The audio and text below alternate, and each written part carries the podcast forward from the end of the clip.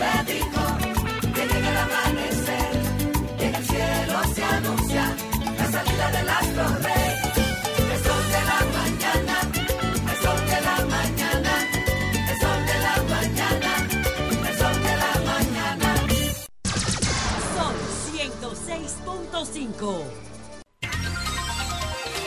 Son las 7, 2 minutos. Buenos días, dominicanos, dominicanas, ciudadanos, ciudadanas del mundo.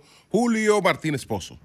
Los comentarios de los temas más importantes en el programa de mayor influencia de la radio y la televisión nacionales. Buenos días a todo el equipo del Sol de la Mañana, la audiencia de Sol, la de Telefuturo Canal 23 y todas las personas que siguen nuestros contenidos a través de las eh, plataformas sociales.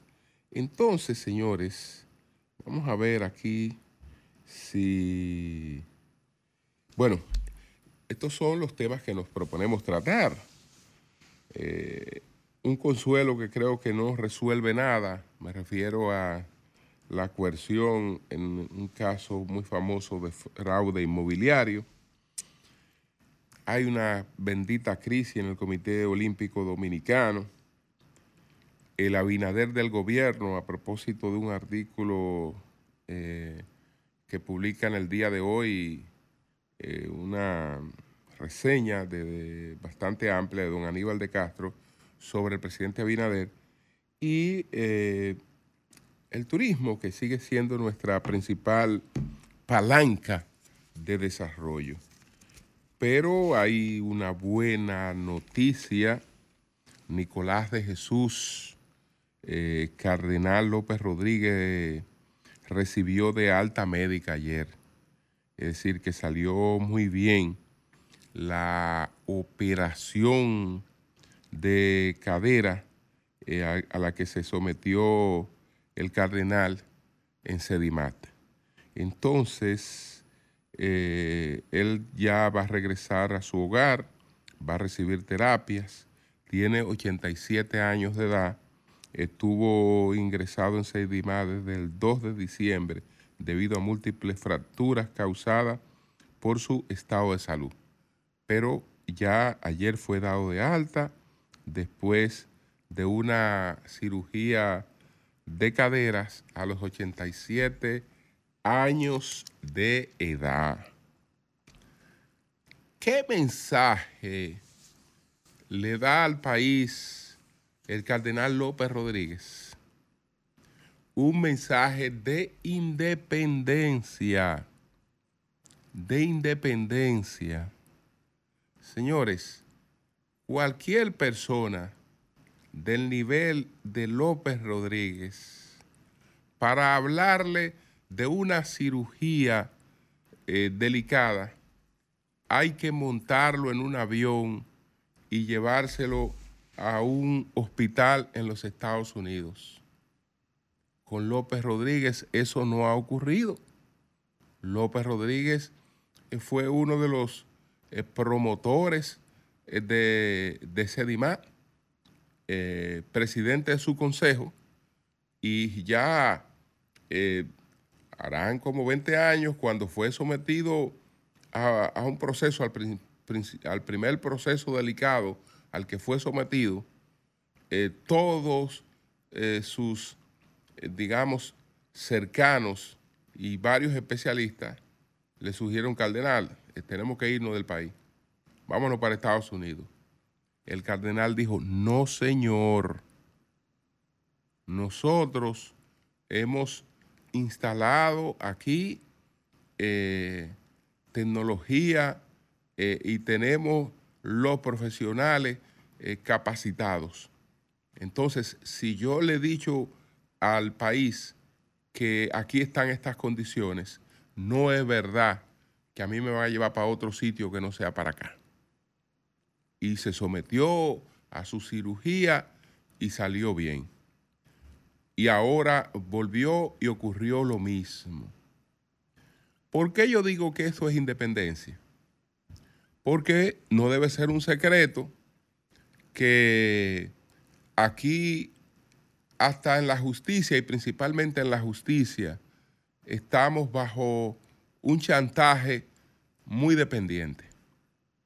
Muy dependiente. Como eh, muchas personas ya después que uno eh, pues van llegando los años, la gente sabe que en cualquier momento puede enfrentar una situación de salud o necesitar algún procedimiento. Entonces por eso mucha gente conservan al doctor eh, AA o al doctor AA, como se le llamaba antes, que se decía que el mejor doctor que había en la República Dominicana, el centro especializado mejor de la República Dominicana, era AA, es decir, American Airlines. American Airlines, es que ese era el mejor doctor. No, López Rodríguez ha dicho no. Nosotros aquí eh, tenemos la medicina que puede enfrentar cualquier situación y yo me someto a ella. Yo me someto a ella. Ustedes saben por qué él eh, ha, ha tenido ese comportamiento. Eso se llama coherencia. Eso se llama coherencia. Porque López Rodríguez, cuando ha tenido que enfrentar posiciones de Estados Unidos en defensa del interés nacional, lo ha hecho de manera muy valiente. Entonces después, cuando tiene un problemita de salud, eh, él no va a estar a que lleven para allí. No, no, no, no. No. Ellos que tengan su buena tecnología, nosotros tenerla aquí, etcétera.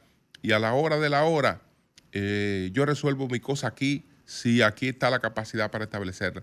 Y fíjense cómo las cosas le han salido a él bastante bien en términos de, su salud. Espero que ahora con, la terapia, pues él pueda tener la calidad de vida necesaria en esta, en esta etapa de, retiro eh, en la que el cardenal vive realmente sus años.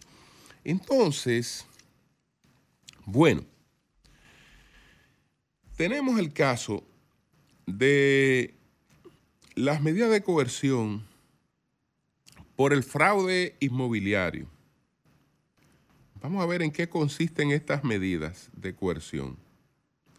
El juez Rigoberto Sena, de la Oficina de Atención Permanente del Distrito Nacional, impuso en el día de ayer medida de coerción a los siete implicados en las supuestas redes de estafadores inmobiliarios desmantelada mediante una operación que el Ministerio Público le ha llamado Nido. Emanuel Rivera Ledesma, principal señalado en la estafa, le fue impuesta una prevención preventiva de 18 meses en la cárcel de Najayo Hombres. El magistrado declaró el caso complejo. También dispuso prisión preventiva contra el hijo de Rivera Ledesma, Emanuel Eduardo Pichardo, la hermana del principal eh, señalado, Mirna Catalina Rivera Ledesma, y el financiero del proyecto, Juan Omar Rosario López. Asimismo, ordenó el arresto domiciliario e impedimento de salida para Reiling Arismendi Rosario García, quien colaboró con el Ministerio Público. En tanto, María Gabriela Rivera Pichardo, hija de Rivera Ledesma, y Scarlett Mercedes Cruz Figueroa, esposa, tienen coerción de garantía económica a través de unas compañías eh, de seguro y van a usar localizador electrónico o grillete e impedimento de, de salida. Entonces, en este caso, hay unos 199 querellantes eh, la fiscal que ha estado dando el seguimiento a este caso es, es Ureli Jaques, que dice que ella valora la decisión del juez.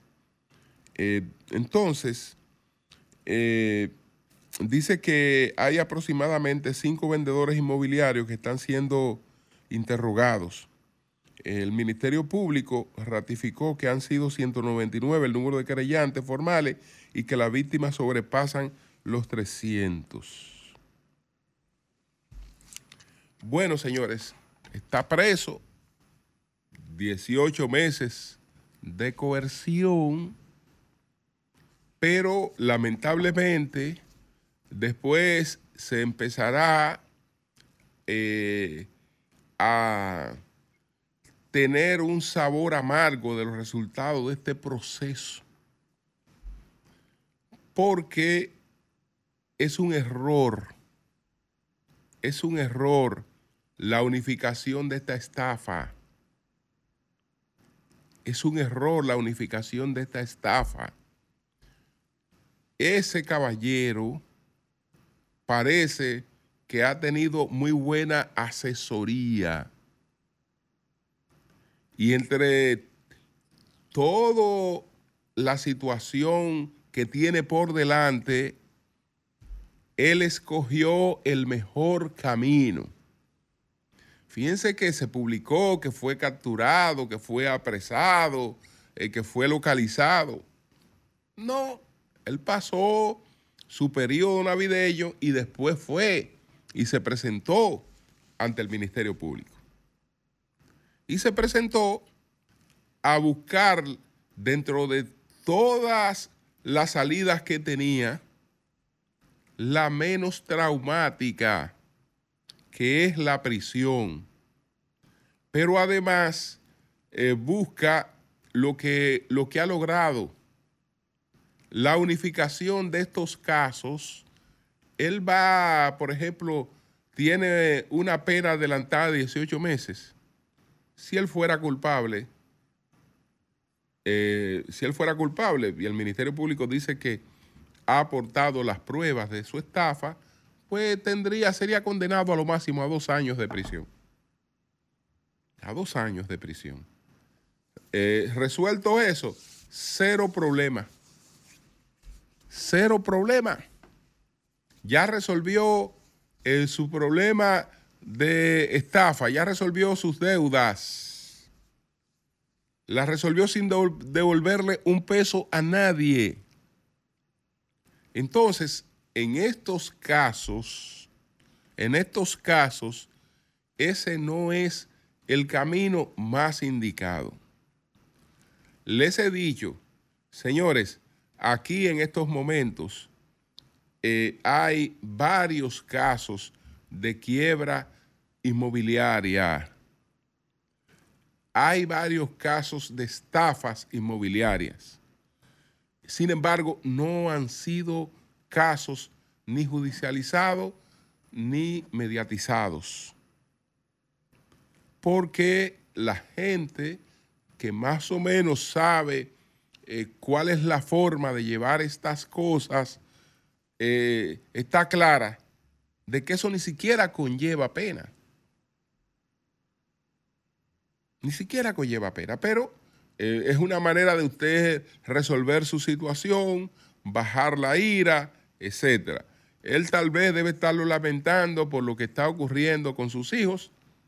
Uno de ellos le comparte la medida de coerción, otra hija eh, la tiene más flexibilizada. Yo sé que eso tiene que afectarle, pero en su caso, en su caso, esto es un cachú. En su caso es un cachú lo que está ocurriendo con él. Eso no le garantiza a nadie que ha invertido su dinero ahí que va a recibir un chele. Absolutamente a nadie eso le garantiza que va a recibir un peso, que es lo que la gente aspira pero eso no garantiza nada de eso. Absolutamente nada de eso. Por el contrario, por el contrario. Entonces, es bueno advertirlo para que después, porque yo sé que dentro de algún tiempo estamos recibiendo por aquí a las personas afectadas. En algún tiempo le estaremos recibiendo, quejándose de que se ha llevado a cabo el proceso, pero que no han recobrado un peso.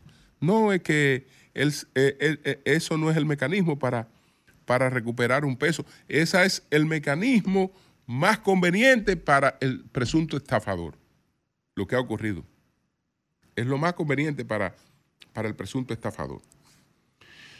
Bueno, entonces, señores, pero ¿y qué es lo que pasa con nosotros? Que una cosa, hasta en el Comité Olímpico Dominicano hacemos unas elecciones y entonces esto termina como una, con una división. Eh, algo parecido al Colegio de, de Abogados de la República Dominicana. Porque el, la situación del Comité Olímpico Dominicano, después de eh, la escogencia de una nueva directiva, pues dividió el Comité Olímpico Dominicano. Y unos seis miembros del Comité Olímpico Dominicano han presentado su renuncia. Mientras tanto, hay una crisis y en cualquier eh, compromiso olímpico que tenga el país, nuestros atletas no podrán, eh, caso Marilady Paulino, caso las Reinas del Caribe, no podrán usar el uniforme nacional hasta tanto eh, pues no se resuelva esa crisis en el Comité Olímpico Dominicano. Eh, entonces, estamos hablando de un sitio donde votan tres gente en comparación con lo que es un proceso más complejo y de ahí salimos con una división. Eh, vamos a unas elecciones en el Colegio de Abogados de la República Dominicana y de ahí salimos con una división también y, con una crisis y con un y con un y con un y con un proceso eh, judicial. Eh, eh, veo unas declaraciones que ofrece sobre esta situación, tal vez un poco más adelante podemos conversar con él, eh, con el expresidente del Comité Olímpico, Luisín, Luisín Mejía, que él dice, bueno, él dice que Eh, que no intervendrá en el conflicto que sacude al Comité Olímpico Dominicano a raíz de las renuncias el pasado martes de seis miembros de su comité ejecutivo, incluidos tres vicepresidentes. Dice que desde que dejó la presidencia del Comité Olímpico, eh, por mi tradicional proceder, me, me he mantenido al margen, a tal punto que no ha participado en ninguna de las reuniones ni asamblea a pesar de que por su condición de miembro del Comité Olímpico Internacional, tiene derecho a voz y a voto en el Comité Olímpico Dominicano. A esto se adiciona que no somos miembros del Comité Olímpico Internacional para la República Dominicana. Entonces, nosotros, nosotros somos miembros, dice Luisín.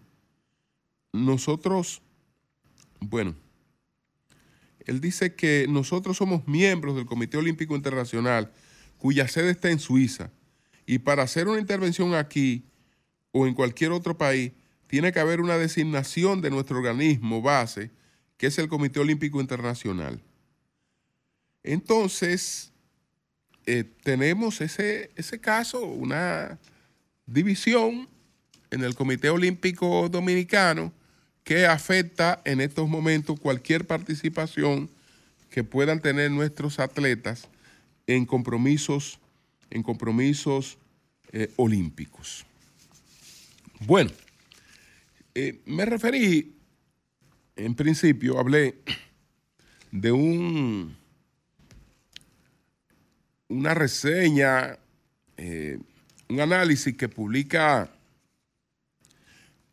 don Aníbal de Castro, que es el presidente del Consejo de, del Diario Libre, sobre el presidente Abinader, eh, planteando algo en que yo creo que hay mucha coincidencia, en que eh, las virtudes que el presidente presentaba como candidato, eh, como presidente, han sido realmente distintas. Es decir, que las expectativas de el con, el presidente Abinader eh, han ido lo que él ha presentado el gobierno en términos de, su actuación como gobernante, más allá de cualquier expectativa.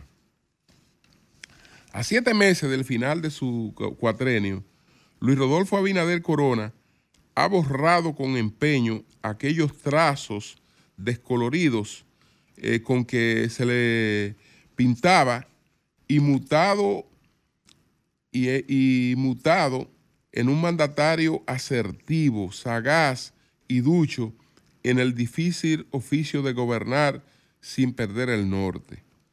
En sus tres años y cinco meses con residencia en Palacio Nacional, se aprecia el aprendizaje en la manera de conducirse y encarar los retos que suponen el liderazgo nacional y sus intríngulis. Abinader Corona gobierna con firmeza en las decisiones eh, que lo eludía en los primeros meses, resuelve conflictos continuos y lleva remolque, lleva remolque a los poderes fácticos, enrolados ya en los esfuerzos reeleccionistas. Entonces, el presidente se regodea eh, con números saludables en las encuestas de popularidad de lo más alto en el continente y solo una minoría le discute su vocación de trabajo y buena disposición. Aún sin el plus de la campaña de promoción masiva, el presidente por sí mismo convence de que es un mandatario a tiempo eh, completo. Entonces, eh, pues eh, se refiere a su comportamiento con los principales, con los colaboradores que ha tenido que apartar. Dice lo siguiente, cuando los vientos judiciales llegaban hasta las puertas del despacho, dejó marchar sin derramar lágrimas a su ministro de la presidencia e intermediario eficiente frente al poder económico, Lisandro Macarrulla licencias indefinidas equivalentes a caída libres en desgracia han servido de contrapeso a los escándalos de corrupción eh, de los inscritos en el presupuesto nacional. Último eh, de esta lista, ¿no? Hugo Veras, portazos diferentes, pero igual de efectivo correspondió a Roberto Fulcar, otro jefe de campaña, y, ahora educador sin educación. Abinader navega como viejo capitán en los mares de los medios de comunicación, la web, redes y trampas, sin perder aplomo. Ha desarrollado un, olfato mediático, envidia de un eh, perfumista. El performance eh, eh, ha hecho, lo ha hecho una maestría lo demostró en la Universidad de Columbia ante las preguntas envenenadas de una joven estudiante. Entre las artes aprendidas, la de encantar serpientes. Eh, para nada, eh, para nada, eh, pues, bueno, entre otras cosas, la, habla de cómo sedujo eh, a los ultranacionalistas, y, eh, pero de todas maneras, a pesar de todos estos elogios, eh, no pasa de la prudencia al dejar claro que lo de la relación es un reto. Que lo de la relación es un reto. Luis Abinader se graduó con honores en la carrera sobre el ejercicio del poder. Falta ver si el aprendizaje incluye cómo, cómo reelegirse. Antes él dice que el nuevo retrato del presidente Abinader es de colores vívidos, propio del trópico político dominicano. La señora Farideh Raful se quedó en el extrarradio de la boleta del Distrito Nacional, no porque sus números fuesen bajos o su discurso eh, desentonara, sino porque perdió la brújula que marca el derrotero en el PRM de Abinader. La selección de los nuevos jueces del Tribunal Constitucional fue una jugada maestra que desquició a la oposición presente en el Consejo Nacional de la Magistratura. La maquinaria eh, eh, congresional del PRM arrolló en el caso de la extensión del contrato de Aerodón. Por último, el tiro de gracia al Aeropuerto Internacional de Bávaro. Eh, sabía el presidente como el que más que ese proyecto era un hijo bastardo de la pasada administración. Entre otras cosas, son los planteamientos que hace eh, Aníbal de Castro sobre el presidente eh, Abinader. Yo comparto en gran medida muchas de las cosas que plantea aquí, pues Aníbal de Castro. Pienso que el presidente en, su desempeño como, presidente, pues yo creo que ha sido una persona muy dada a la búsqueda del, consenso y, sumamente, y sumamente respetuosa. Probablemente eh, yo creo que le queda una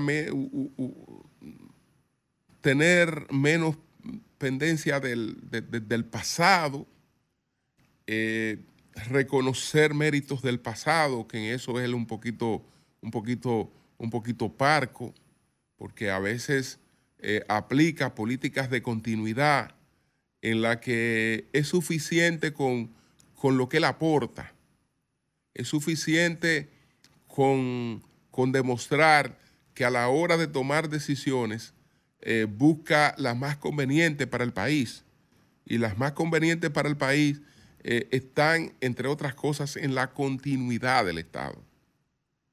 En la continuidad del Estado, en, en la terminación de las obras que son importantes, no importa quién, quién, la, quién la haya iniciado y en la continuación de programas que aportan, no importa quién los haya iniciado.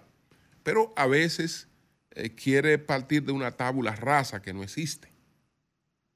Y eso le da innecesariamente una, una, una proyección de eh, una persona que no quiere, que no quiere entrar en, reconocimientos. Y yo creo que si él lograra reelegirse, tiene que tener conciencia de que se va a una etapa totalmente distinta. Yo no tengo la información precisa de la parte que el presidente hizo antes de iniciar la reunión del Consejo de Gobierno, porque de lo que supuestamente habría, planteado, a mí me han llegado versiones que no me atrevo a reproducir porque no tengo una versión precisa. Sin embargo, lo que supuestamente él planteó, él planteó, yo me lo tomo como una arenga, una cosa que a veces las personas plantean pero que después que se ven frente a la realidad tienen otra postura. Tienen otra postura. Presidente, una de las cosas a las que hay que poner freno es a la judicialización de la política. Yo creo que ya eso llegó a unos extremos que pretender eh, persistir en eso sería un grave error. Hay una cita de Nietzsche que es importante que el presidente y cualquier líder importante la tengan muy en cuenta. ¿Qué dice Nietzsche? Nietzsche dice que el declive de un gran liderazgo, el declive de un gran liderazgo empieza en el mismo momento que ha llegado a sus mayores éxitos.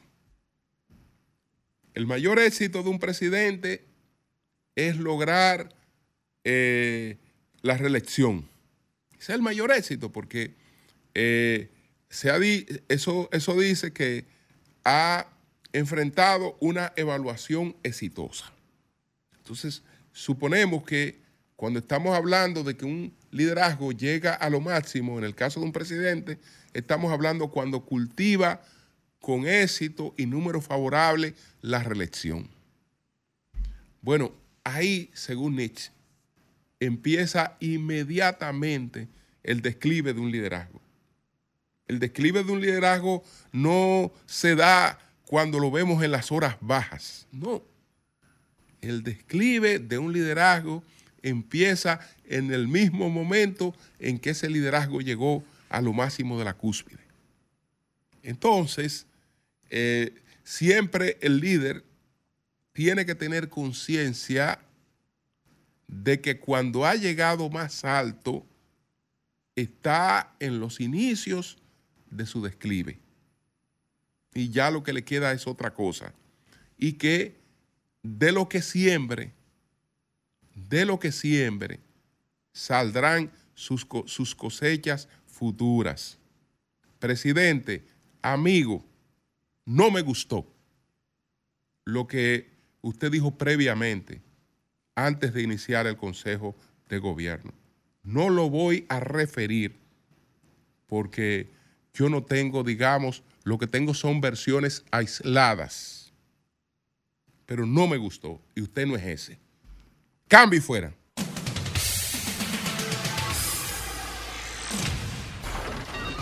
Comunícate 809-540-1065. 1-833-610-1065 desde los Estados Unidos. Sol 106.5, la más interactiva. Bien, lo tenemos. Bueno, vamos a llamarlo, pero entonces vamos, vamos a seguir aquí. Buenos días, adelante. Buenos días, buenos días, Julio. Adelante. Desde el municipio de Consuelo. Julio, yo te quiero decir algo, mira. Es el mejor comunicador, porque yo le dedico tiempo a la, a la radio. El mejor comunicador, pero tú tienes que controlar a esa gente echando tanta mala palabra arriba de María Elena, una mujer tan linda y decente, hablando que, que ese fecales, que, que San Antonio, que yo que controla a esos muchachos, ahí a José de la Luz y ese coro que tú tienes ahí, muchas gracias. Gracias a ti, gracias a ti. Buenos días, adelante. Buenos días, Julio. Buenos días, el sol de la mañana. Adelante. Queremos hacer un llamado al alcalde Carlos Guzmán. Los 4.5 millones de la cañada de Ponce, donde el presidente Ladio Vázquez de la Junta de Vecinos en Ponce, lo que sale de la alcaldía es que el presidente Luis Abinader no lo depositó por Hacienda y fueron del presupuesto participativo. Y están en la alcaldía y no se ha empezado la obra y es del 2022. Bien. Buenos días, adelante. Buenos días, Julio. Adelante. Buenos días, país. Peneida Guzmán, Santo Domingo Norte. Yo creo, Julio, que cada cual es dueño de sus actos que habla. Y tú eres un periodista objetivo.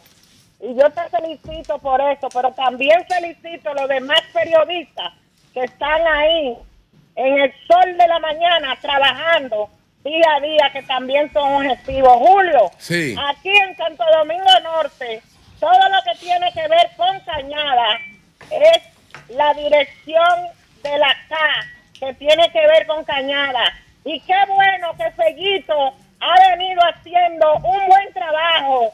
Y Carlos Guzmán le, le competen los contenes, la basura y, y más cosas que tiene que, que ser el alcalde, como también cobrar los impuestos que mucha gente no lo quiere pagar. Muchas gracias. Bien, bien. Pues tenemos a Jairo. Buenos días, Jairo, adelante. Muy buenos días, feliz viernes social para todos. En el mejor programa del país y de América Latina, El Sol de la Mañana. Buenos días, Manuel Cruz. Sí, hermano. Buenos días, mi gran amigo de muchos años, Don Nayí Chaere Calderón y Villaverde. ¿Cómo están ustedes? ¿Bien? Bien, Bien, bien. Atención, atención país. Atención país, específicamente Santiago de los Caballeros. Esta tarde, Julio Martínez Pozo, esta tarde, el actual diputado es diputado del Partido de la Liberación Dominicana, Víctor Suárez, a las seis de la tarde, diputado por la circunscripción número uno de Santiago de los Caballeros, que recientemente renunció del PLD pasa a apoyar públicamente las aspiraciones de el candidato alcalde del PRM en Santiago de los Caballeros, Ulises Rodríguez. Hoy a las seis de la tarde, Víctor Suárez, que ha formado un movimiento, don Julio Martínez Pozo, que se llama Opción, Opción Verdadera, Opción Verdadera que ya dirige Víctor Suárez, diputado recientemente salida de, de la, de la fila del PLD, pasa a apoyar, pasa a apoyar la candidatura alcalde de eh, Ulises Rodríguez. Este acto va a ser a las 6 de la tarde en el comando de campaña de el propio Ulises Rodríguez en Santiago de los Caballeros. Bien. Julio, la otra, Julio. Se nota toda la gente que tiene Víctor Suárez, que tiene que ser en, en un cuartucho, ahí en el Bueno. comando de Ulises, y no Ya en el GUG, no en el Sameji, no en la Arena del Cibao. Tantos lugares grandes, tantos lugares grandes que hay en Santiago, y tiene que irse a un cuartucho ahí en el, en el propio comando de Ulises. Qué Bueno, pena, Ahora, Víctor Suárez. Yo me encargo de dar la primicia y la información. Es verdad. Otra cosa, eh, a- a- eh, coge, coge un lapicero ahí que en la comparecencia de esta semana, que fue muy buena, del presidente del PRM, José Ignacio Paliza, manifestó cuando ustedes le hacían la pregunta de quién sería el sustituto de él, él manifestó que se va a quedar en uno de los viceministros administrativos de la presidencia. Y tengo el nombre, Julio Martínez Pozo. ¿Cuál es? Igor Rodríguez. Igor Rodríguez. Es Igor verdad. Rodríguez, no se, Igor Rodríguez, Julio, Igor Rodríguez no se recuerda que aspiró a la senaduría de Puerto Plata Eso es verdad. junto con Ginette Bunigal. Es que yo, eh, cuando yo tengo, cuando yo digo que tengo eh, los pelos, es, es porque es así. Igor Rodríguez va a ser el próximo eh, ministro administrativo de la presidencia en sustitución por la licencia pedida esta semana como primicia también que se dio en Sol de la Mañana del ministro José Ignacio Paliza. Me Cualquier dice- pregunta, Julio, No, a su disposición. Me dicen que mi querida amiga eh, Giné, Sí, senadora- la, senadora, la senadora Giné, que todos los Sí. días tempranito eh, juega nueve hoyos en, en, eh, en Playa Dorada, Sí. que ella le dijeron eso de que Igor iba a ser el sustituto de Paliza. Y tú sabes que dijo Giné, Giné, Igor, Igor, no me anotes tú a mí, anótaselo a Giné. Gran cosa, dijo, dijo Giné. ¿Cómo? Dijo Gine. ¿Cómo así? ¿Cómo? Gran cosa. Maestro, cuando usted lo dice. es porque ya No, no, si usted lo dice, maestro, yo lo creo. No, pero Pero ¿cómo? Gran cosa. gran cosa dice Giné, lo de. Igor. Pero ese no era el administrativo. Sí, pero ese Claro. Giné, gran cosa. paliza, es un hombre. Claro. Uno deja, uno deja en su casa cuidando gente de su confianza. Sí, sí. No, y además, además Igor, Igor ha sido un, vice- un vice- un viceministro eficiente. Sí, sí, No, sí, una estrella. Paliza. Igor es una estrella. Yo no sé por eso está ahí. Yo no- Igor, no, no, no, no, Igor, a Igor Yo no lle- lo conozco, a Igor lo llevamos al rumbo, mire, a Igor lo llevamos al rumbo y yo quedé sorprendido. Bueno, Nayib, sí, Julio, adelante. Se fresco, Pedro. puede, Preocupado. puede, Adelante. pueden haber, pueden haber sorpresas. Pueden estrella. haber sorpresas, Sí. Manuel. Sí. Manuel, pueden Manuel haber sorpresas campaña este fin de semana. No, no, negativo. Pedro, déjame hablar, Pedro, breve ya. Este fin de semana. Vamos a ver.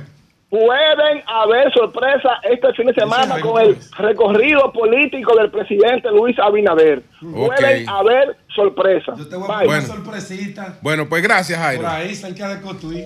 Gracias. Gracias. ahí. Gracias, Jairo. Gracias. Son las 7:42 minutos. Buenos días, Manuel. Adelante. Buenos días, maestro. Buenos días a todos los compañeros de este Sol de la Mañana. Buenos días también a toda la gente, ¿verdad? Que día tras día, pues, nos brinda el privilegio de buscar nuestros comentarios. Antes de mi comentario, un servicio social, ¿verdad? El Ministerio de Interior y Policía está anunciando una gracia para las personas que tienen, ¿verdad? Que portan armas de fuego a partir del próximo lunes 15 de este mes y hasta el próximo 15 de abril estarán dando una gracia para aquellas personas que tienen sus licencias vencidas. Entiéndase. Aquellos que tienen entre 1 y 4 años de vencimiento podrán renovar sus licencias pagando un solo año. Aquellos que tienen sus licencias vencidas entre 5 y 10 años, pagando dos, así se pondrán al día. Y aquellos que deben más de 10 años, solo pagando tres, se van a poner al día. Y repito, eso es entre el próximo 15 de enero y el próximo 15 de abril. Está anunciando Chubasque, ¿verdad? El ministro de Interior y Policía. Miren, uno de los mayores retos que tiene el liderazgo político dominicano y las personas que en el futuro están pensando también en buscar algún tipo de aspiración es comprender, aceptar que la política dejó de ser doméstica. A mí de verdad que me, que me causa mucha preocupación ver las limitaciones que tienen la mayoría de los aspirantes de todos los partidos y gente que hace inclusive vida política aunque no ha presentado aspiración presidencial. Ver la limitación para tener una cosmovisión de lo que pasa en el mundo. Es muy frecuente ver personas que no logran vincular, no logran hilvanar lo que pasa en la dinámica global, los fenómenos geopolíticos y su impacto en el plano local. Son muy domésticos, la verdad. Y eso es una gran limitación para mí. Por eso yo pienso que el candidato o la candidata ¿verdad? que no, no está en sintonía con ese mundo, es muy difícil que uno le pueda prestar atención. Porque todo lo que pasa en el mundo, señores, sin importar lo lejano que esté, tiene un impacto en República Dominicana, ya sea de manera directa o indirecta. Usted podrá decir, bueno, el conflicto, por ejemplo, en Gaza no afecta de manera directa a República Dominicana, dirá usted, por ejemplo. Sí, pero si afecta quizás la economía de Estados Unidos o afecta a la Unión Europea, está afectando una economía de la que dependemos nosotros fundamentalmente. O sea que de manera indirecta también nos va a afectar. Entonces pienso que ese es uno de los grandes retos que tiene el liderazgo político dominicano. ¿Por qué digo esto? Hace días que le vengo dando seguimiento y hemos, y hemos hecho la advertencia desde este espacio para que se le ponga mucha atención a lo que está pasando en Medio Oriente, porque ya hemos explicado lo que significa esa ruta que comprende el Mar Rojo ¿verdad? y que conecta el estrecho de Babel Mandet y también el canal de Suez para entrar a Europa. ¿Qué ha pasado entonces? Bueno, anoche Estados Unidos y Gran Bretaña pues desplegaron una serie de misiles al estado yemení, ¿verdad? Tanto a la capital de Yemen como a la zona oeste de Yemen para atacar objetivos militares de los hutíes, en virtud de que el pasado martes los hutíes pues desplegaron nueva vez una andanada de misiles balísticos y cruceros en el Mar Rojo contra buques, ¿verdad? Dicen ellos, objetivos israelíes en represalia a lo que está pasando en la franja de Gaza. Eso evidentemente que toma otra dimensión y también lo hemos estado advirtiendo de que Israel está buscando crear una escalada regional en Medio Oriente porque en este momento la imagen del primer ministro Bibi Netanyahu está bastante diezmada y él necesita recuperar no solo su imagen interna, sino también recuperar el apoyo de sus propios aliados que le han dado la espalda, sobre todo los estadounidenses, porque no están de acuerdo con lo que está pasando en la franja de Gaza, donde casi 24 mil personas ya han perdido la vida. En ese sentido, entonces, fíjense la dimensión que está tomando esto. ¿Qué ha pasado? Bueno, también Irán ha secuestrado un petrolero que lleva una gran cantidad de barriles de petróleo. Ellos dicen que ese mismo petrolero le habría sido incautado a ellos en agosto pasado con más de 980 mil barriles de petróleo y que Estados Unidos lo incautó. Inmediatamente Estados Unidos ha hecho una advertencia a Irán de que tiene que poner en libertad tanto a la tripulación de ese petrolero como los recursos que iba transportando.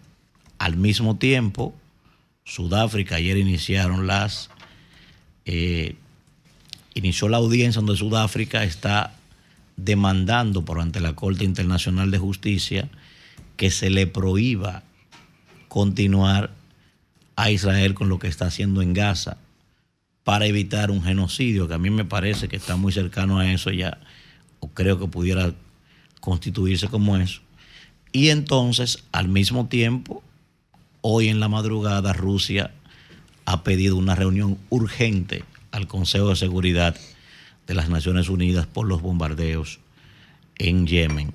Entonces, mientras el mundo está en esa condición, repito, nosotros seguimos viendo solamente una parte del escenario y todo el mundo sabe lo que significa la región de Medio Oriente. Para que la gente tenga una idea, miren, existe una escuela que se llama la Escuela de los Espacios Jerarquizados del Globo Terráqueo que lo diseñó el profesor Samuel Cohen, es un estadounidense.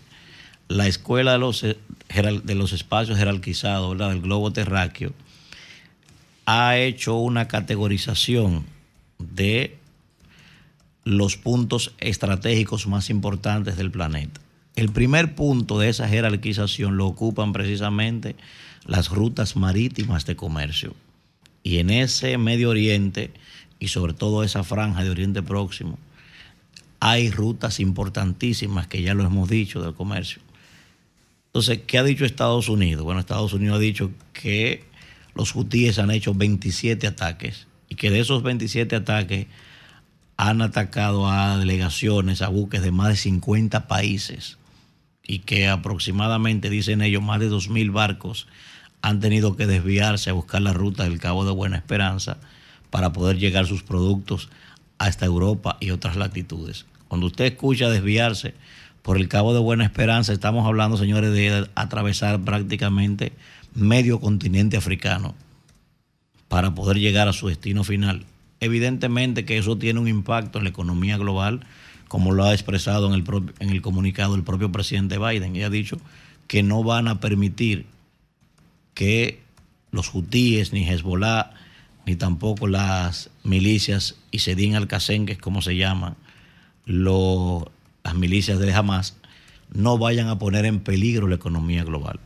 Entonces, de verdad que me cuesta mucho trabajo asimilar que el liderazgo dominicano no esté en sintonía.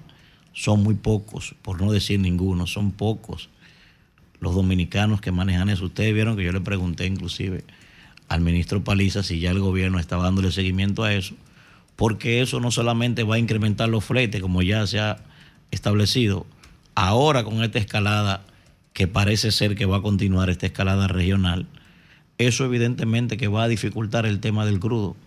Y ustedes saben lo que significa un incremento del crudo para República Dominicana. Yo he visto a algunos economistas hablar de que por cada dólar que sube el barril de petróleo, para la facturación anual de República Dominicana, un dólar significa 70 millones de dólares cada año en aumento de nuestra factura. Un solo dólar. Entonces, vamos a ponernos en sintonía, señores, vamos a darle seguimiento a esto. Yo pienso ya que hace rato que una comisión, ¿verdad?, del Ministerio de Relaciones Exteriores, de aduanas por el tema de los fletes y de industria y comercio, deben estar dándole seguimiento y no solo dándole seguimiento, preparando de manera preventiva medidas alternativas en caso de que eso pueda continuar, porque esa franja, repito, esa franja constituye el primer espacio de jerarquización en la ruta de comercio marítimo más importante de todo el planeta. Los espacios geoestratégicos que hay allí y geoeconómicos son fundamentales para toda la economía global y República Dominicana no puede estar al margen de eso. Don Julio. Son las 7.53 minutos. Buenos días, Marilena, adelante. Muy buenos días, Julio. Buenos días a todos. Ay, que los periodistas solamente nos dedicamos a criticar, a denunciar. Es cierto. Es nuestro rol. Pero hay una razón. En la medida que uno hace visible lo que es ilegal, irregular, eh, lo- donde hay corrupción, donde hay perversidad, abuso, uno permite que se corrija eso y que esas personas que están siendo víctimas de esas situaciones salgan de esa situación.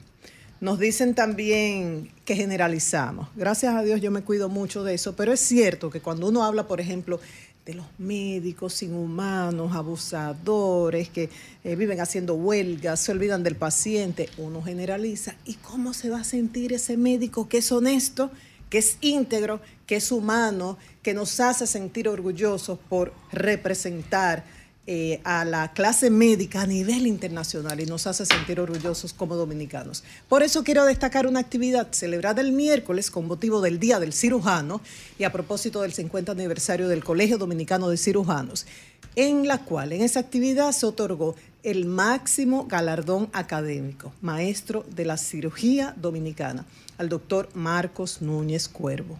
¿Y por qué? Bueno, tomo las palabras, se las voy a leer para no interpretar en este momento, de por qué se le dio este premio, por qué fue exaltado a maestro de la cirugía dominicana el doctor Núñez Cuervo.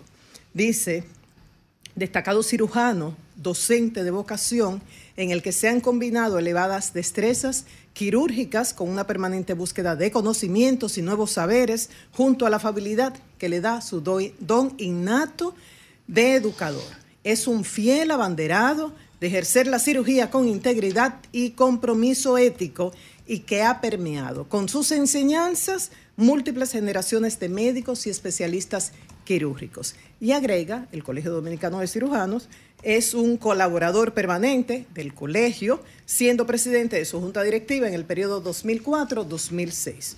Esto fue otorgado, como decía, al Día Nacional del Cirujano el miércoles pasado en una actividad presidida por su presidente, el doctor Leonardo Brito Sánchez. El doctor Núñez Cuervo es cirujano general y especialista en cirugía de manos, microcirugías y manejo del paciente quemado agudo. Además, él es el decano de la Facultad de Ciencias de la Salud de UNIBE desde el 2016 hasta la fecha. Es el creador, director de Manoclinic, una, la primera clínica en la República Dominicana especializada en cirugía de mano y en tratar todo lo relativo a la extremidad superior, desde malformaciones congénitas, eh, enfermedades inflamatorias, degenerativas, traumas, heridas, y es el primer dominicano en presidir la Federación Panamericana de Facultades y Escuelas de Medicina. Esta, esta agrupación, reconocida a nivel mundial, es de carácter científico, educativo y reúne a 600 facultades del continente, América Latina, Estados Unidos y Canadá, y más de 60 asociaciones. Y eh, representa el continente ante, ante la Federación Mundial. En el evento se presentaron unas fotos que yo no voy a presentar, porque los esposos de las cirujanas y las esposas de los cirujanos están acostumbrados a ver esto. Pero a mí me causa de todo y yo no voy a provocar eso en ustedes. Pero presentaron las manos, dos manos imputadas, tal cual llegaron al hospital. Y luego varias fotos del paciente recién operado, días después en eh, recuperación, hasta el momento en que el paciente fue capaz de escribir a mano y describieron que el doctor Núñez Cuervo fue coautor de ese primer implante bilateral exitoso hecho en la República Dominicana. Hasta el momento, el colegio ha realizado cuatro ceremonias de exaltación desde el 2019 hasta la fecha. Han sido reconocidos 10 cirujanos en vida y 14 en forma póstuma. Por ejemplo, el año pasado fueron reconocidos y, como, y declarados como maestro de la cirugía dominicana el doctor Agustín Colón Tejada y a nivel póstumo el doctor Julio Arturo Grullón y el doctor Eduardo Bienvenido Segura Almonte. Y hago esto y creo que es válido reconocer, porque reconociendo al doctor Núñez Cuervo, estamos reconociendo a médicos honestos que se entregan a sus pacientes, que mantienen una educación continua, que se preocupan porque mejore la clase médica y que nos representan muy bien a nivel internacional. Pasando a otro tema, bueno, hay una buena noticia, es como ver un poquito de la luz al salir del túnel con relación a Haití y República Dominicana, porque ya vemos una nota de la Cancillería que no es fijando posición, eh, que difiere de la posición que había sido fijada por las autoridades haitianas. Ya se habla como de un, un acercamiento a la armonía. La Cancillería ha informado que se han reanudado las conversaciones entre Haití y República Dominicana con relación al canal para aprovechar las aguas del río Dajabón o Masacre. Y esto se hizo en una reunión que se realizó, bueno, martes y miércoles en Washington, en la sede de la OEA, con delegaciones presididas por los cancilleres de, de ambos países. Eh, la Cancillería Dominicana califica esta reunión como muy constructiva, dice que van a, con- ah, van a continuar, que determinaron buscar soluciones que sean justas, equitativas y razonables en base al derecho internacional y en base también al acuerdo de paz del, del 29. Dijeron también que van a buscar una organización internacional que ambas partes estén de acuerdo para realizar un estudio técnico y evaluar los recursos en la cuenca del río, a nivel, eh, tanto en la parte oriental como en la parte occidental, a, a nivel hidráulico, a nivel ambiental, a nivel social. Y como decía, eh, calificó la Cancillería como muy constructiva esta reunión. Dice que van a continuar con el diálogo y que trataron también otros temas de la agenda binacional. Temas como cuáles? El comercio, la migración y la seguridad transfronteriza. Esto no podemos decir que el tema está resuelto, casos resueltos, no, pero nos vamos acercando a, por lo menos ya se ha reanudado el diálogo que es vital para poder determinar, a, eh, llegar a una solución. Por otro lado, sin pánico ni alarma, sencillamente que no podemos bajar la guardia en cuanto guardia, en cuanto a, a la salud. Por el tema del COVID, la OMS acaba de advertir que 10.000 personas murieron de COVID-19 en diciembre, que hubo un 42% de las hospitalizaciones y un aumento del 62% en las admisiones de cuidados intensivos, y esto principalmente en Europa y América. Y dice que esta cifra pudiera ser mayor, pero que hay muchos países que no están reportando. Dice que la variante JN.1 es ahora la más reportada a nivel mundial y que tiene una enorme capacidad de infectar aún a personas ya vacunadas o a personas que han tenido COVID en el pasado. Dijo la OMS, aunque el COVID-19 ya no es una emergencia sanitaria mundial, el virus sigue circulando, cambiando y matando. ¿Y qué recomiendan? Bueno, el uso de mascarillas, si usted puede y quiere vacunarse, acudir a las pruebas, pero no pensar que ya el riesgo de COVID ha desaparecido, Julio. Cambio y fuera.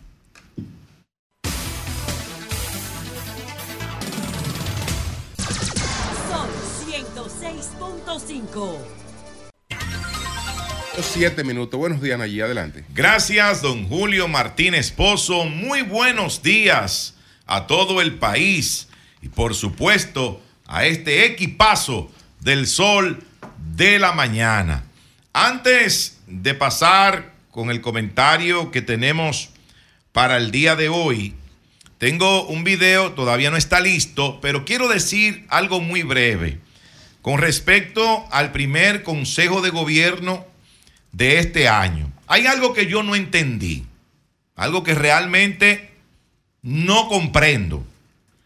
Si el presidente de la República se va a reunir con su gabinete, se va a reunir con los directores generales, con los encargados de diferentes instituciones del Estado dominicano, que son, supongo yo, gente de su confianza, ¿por qué hay que dejar los teléfonos celulares fuera? ¿Por qué un ministro, un ministro que se supone goza de toda la confianza y el respeto de su presidente, ¿por qué antes de entrar a una reunión del Consejo de Gobierno tiene que dejar en una mesa fuera del salón, en un sobrecito amarillo, su teléfono celular. Yo quisiera que alguien me explique eso, porque la verdad Pero eh, lo vi y no razones lo de entendí. seguridad, Julio, Sí. yo entiendo razones de seguridad. No, son que la ministros. esté- Son Sí, ministros. sí. Yo he participado. Pero siempre, siempre se- él lo ha hecho siempre. He participado. En el gobierno se ha hecho siempre eso. Yo he la- participado, Julio, en varias que estén eh, actividades transmitiendo en vivo. con el presidente de la República en el Palacio Nacional. E incluso en una ocasión entramos con los celulares.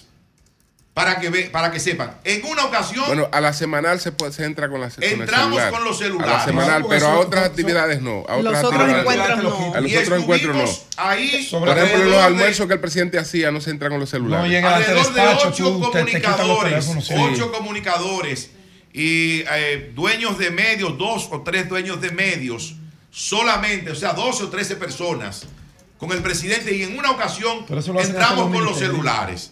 En las demás tuvimos que dejar los celulares fuera, pero es entendible, porque nosotros somos comunicadores y no somos personas del entorno ni de la confianza del presidente. Entonces me quedé con eso en la cabeza, diciendo, bueno, pero un ministro, una gente de toda la confianza del presidente, que pone en sus manos una institución importante del país, tiene que dejar un celular fuera. ¿Qué se dijo ahí? ¿Qué se iba a tratar ahí que no, que se tenía miedo tal vez que alguien, que no creo, lo grabara para luego hacerlo público? Yo no creo que ningún ministro, que ningún director general, ningún funcionario de ese nivel del gobierno se atreva a grabar algo para hacerlo público después. Por eso no, no entendí eso, pero bueno. Todo se puede esperar. Esto es diferente porque no estamos hablando de Palacio, pero tú no te recuerdas cuando habían reuniones del Pleno de la Junta Central Electoral, que uno de los miembros subía a las redes algo que se estaba discutiendo.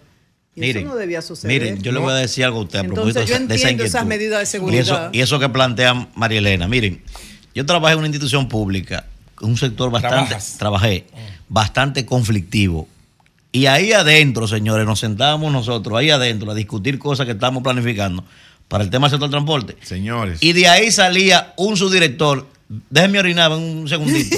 y salía sí, él, es verdad, mismo, es él mismo a llamar a los sindicalistas. Yo- a estoy. Él, Mira lo que dijo. No estoy hablando de una institución. Ah, pero yo yo estoy hablando del Consejo de Gobierno, No, pero no es donde nada. están los Como hombres de confianza del presidente. con Pero nada, Mavera, Ahí eso es como dice la gente, con Ah, mira, mira, no hay problema. Yo quiero, por favor, para déjame- avanzar déjame, en el tiempo, eh, eh, porque tengo un comentario, no lo he aclararte hecho. algo. Cuando, cuando tu partido, el reformista, estuvo en el gobierno, tú eras muy niño. Ha pasado muchos años, no, no, no Pero no había celulares, no había No había celulares. celulares. No había No. celulares. Ahí lo que eran unos radios, No, unos no, locutores. mire, higuera. le llaman don Ahí no Julio, había Guayayén. manera, no. Guayayén. Guayayén. Era- era un Y guayayito además- sospechoso. y además- Don Julio, y además no, no tú había tienes- manera Cuando, mi papá fue director de la CAS Sí. en No, tú eras muy niño. 1988, guayayelo. tenía un Motorola grande de esos que tenían la antena. Había que subir una antena y subirse arriba. Pero, eso eran los celulares.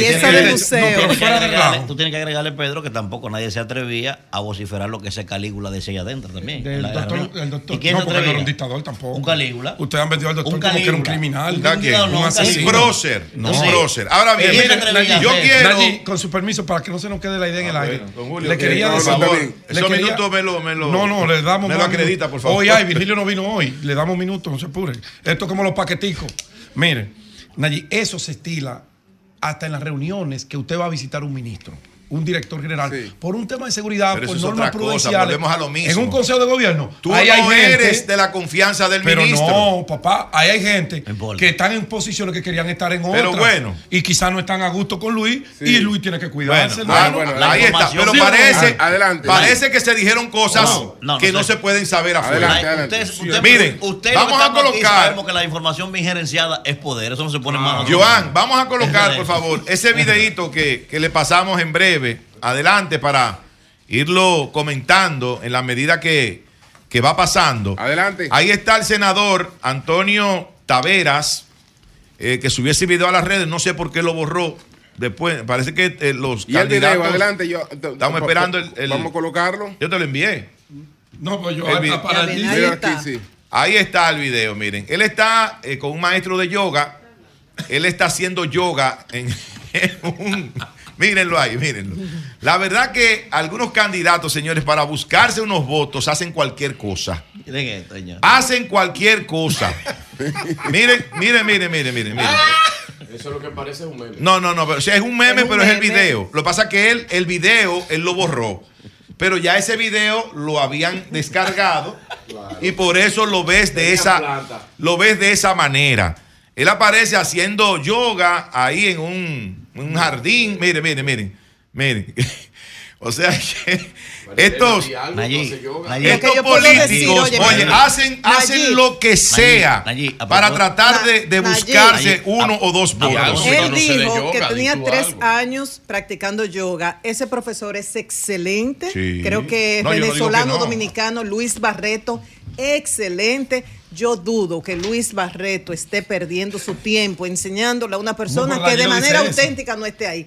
Que él no tenga la flexibilidad, que él no se vea bonito haciendo yoga. Pero no, pero, el yoga le pero para, lo que se ve ¿para qué tienen que hacerlo público el video? su Ahora lo hace público. Ah, pero tú no dices porque- nada de Jaime David porque él es- montando a caballo. No, pero Jaime y no es candidato a nada. ya, ¿Eh? Jaime no es candidato a No nada. Dando candidato, pero Jaime, invitando. Jaime sencillamente cuando hace eso es Jaime. Sí, es, sí. es Jaime. Ah, este Entonces, no, hombre, No, Nayib, Antonio no hace pero bueno, buscan presentarse como seres Claro. humanos, como Margarita cuando estaba bailando de todo. ese Eso no es, ese no es mi tema, pero que para que ustedes vean gusta ese candidato. a dónde llega No, a un- nadie. Bueno. a dónde llega un político eh, cuando cuando el candidato o la candidata que va a competir con él le lleva como 15 puntos, que es Cristina Lizardo en la provincia de Santo Domingo.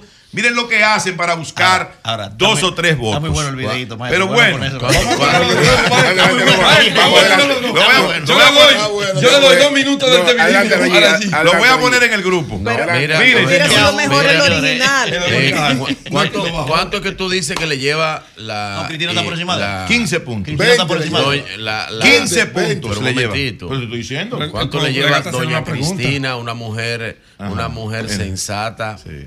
Una, Una gran ex eh, eh, legisladora de este país? ¿Cuánto Sí. te dice que le lleva? 15 puntos. Bien, pues adelante, Pero- Nayib, adelante. bien, va- Nada más, vamos, nada más sí. una. baja- Sí. Bájale algo. Sí, voy con mi comentario. son 20. Miren, señores, el 14. presidente de la Asociación Esto Dominicana de Avicultura, Sí. el señor José Luis Polanco, Coño, tiene una buena noticia. él reveló en el día de ayer que el presidente de la República, Luis Abinader, le prometió retirar del Congreso el proyecto de ley de tasa cero a productos importados, productos agropecuarios de diferentes mercados internacionales. Nosotros, aquí en el programa, varios miembros de este equipo, habíamos criticado precisamente ese proyecto de ley porque lo único que hace ese proyecto es lesionar al aparato productivo nacional, es llevar a la quiebra a una gran parte de los productores de diferentes rubros en nuestro país. El presidente, cuando sometió este proyecto al Congreso, la justificación cuál fue? Que por lo menos algunos de nosotros criticamos. La justificación fue que se hacía, se sometía este proyecto para cuando ocurriera una situación de emergencia. Oigan esto, para algo que, que no se puede prevenir, algo que tú no puedes programar, que tú no puedes decir, bueno, eh, en esta temporada ciclónica vamos a tener tantas situaciones difíciles o de emergencia. Eso no se sabe. Eso no se sabe. Entonces, ¿por qué aprobar un proyecto de esa naturaleza que es lesivo a los productores nacionales? Señores, ser productor en este país eh, es un acto de heroísmo, para que ustedes lo sepan. Aquí hay mucha gente que habla, no, que el campo, que esto, que esa gente le dan de... Váyase al campo a producir, váyase a hacer un proyecto para que usted vea lo que es producir en la República Dominicana con tantas trabas, con tantas situaciones difíciles. Recuerdo que en el año 2022 se aprobó un proyecto similar a este Un proyecto de tasa cero. Le dio en la madre. Le dio en la madre a los productores nacionales, pero además lo que se perseguía con el proyecto, que era supuestamente bajar los artículos de la canasta básica, ese objetivo no se logró. No se logró, por el contrario, por el contrario, los productos de la canasta básica siguieron subiendo, subiendo. Entonces, ojalá que el presidente pueda cumplir con la promesa que le ha hecho a estos sectores productivos del país y retire inmediatamente del Congreso Nacional ese proyecto de ley de tasa cero a los productos de la, de la agropecuaria que sean importados de diferentes mercados internacionales. Porque si se trae, eh, si se traen esos productos a la República Dominicana, el sector agropecuario nacional lo que puede hacer simplemente es colapsar, colapsar, porque ya no aguanta un golpe más. Buenos días, Eury Cabral, adelante. Gracias al Dios Todopoderoso, Jesús, mi Señor, Salvador y Guía. Como siempre, inicio con la palabra de Dios. Jesús 15:13. No hay un amor más grande que dar la vida por los amigos. Y precisamente empiezo con este versículo. Vuelve y dilo. No hay un amor más grande que dar la vida por los amigos. Amén. Jesús. Amén. Jesús 15:13. Y, y me sirve de, Manuel, no dijiste. de punto de partida. amén. Porque hoy es 12 de enero. 12 de enero es el día del combatiente heroico. Hoy, un día como hoy, hace 52 años, cuatro jóvenes revolucionarios en la República Dominicana, Amaury Germán Aristi, Virgilio Perdomo, Ulises Leal Prandi. eh, eh, bienvenido Leal Prandi y Ulises Cerón Polanco, cuatro jóvenes desarrollaron, hicieron en la autopista de las Américas una de las jornadas, digamos, más heroicas de lo que tiene que ver con la defensa de un ideal. La juventud de esa época creía, confiaba, y Amaury fue uno de los soportes fundamentales de esa generación que Mauri, necesi- líder de los palmeros. a Mauri Germán emocional. que necesitamos, necesitamos una transformación del mundo, una transformación de la sociedad dominicana y entregaron sus vidas, se dedicaron completo. La lucha Una un demostración ideal de lo que es tener genitales. es una de las cosas más grandes. Entonces, estos cuatro jóvenes que fueron, desarrollaron esa batalla totalmente desigual, más de mil policías militares. ¿Pero cuál batalla? Una batalla desigual. ¿Pero cuál batalla? En, en ese O momento. sea, una gente que se, se colocan en un lugar y se rebelan contra el- un gobierno constitucionalmente establecido. Eso es una batalla. Sí, sí, sí, fue una No me digas. Es una ¿Y quién ha dicho? ¿Y quién, no ha, me dicho- digas. ¿Y quién ha dicho que un gobierno Que eso era elegido constitucional.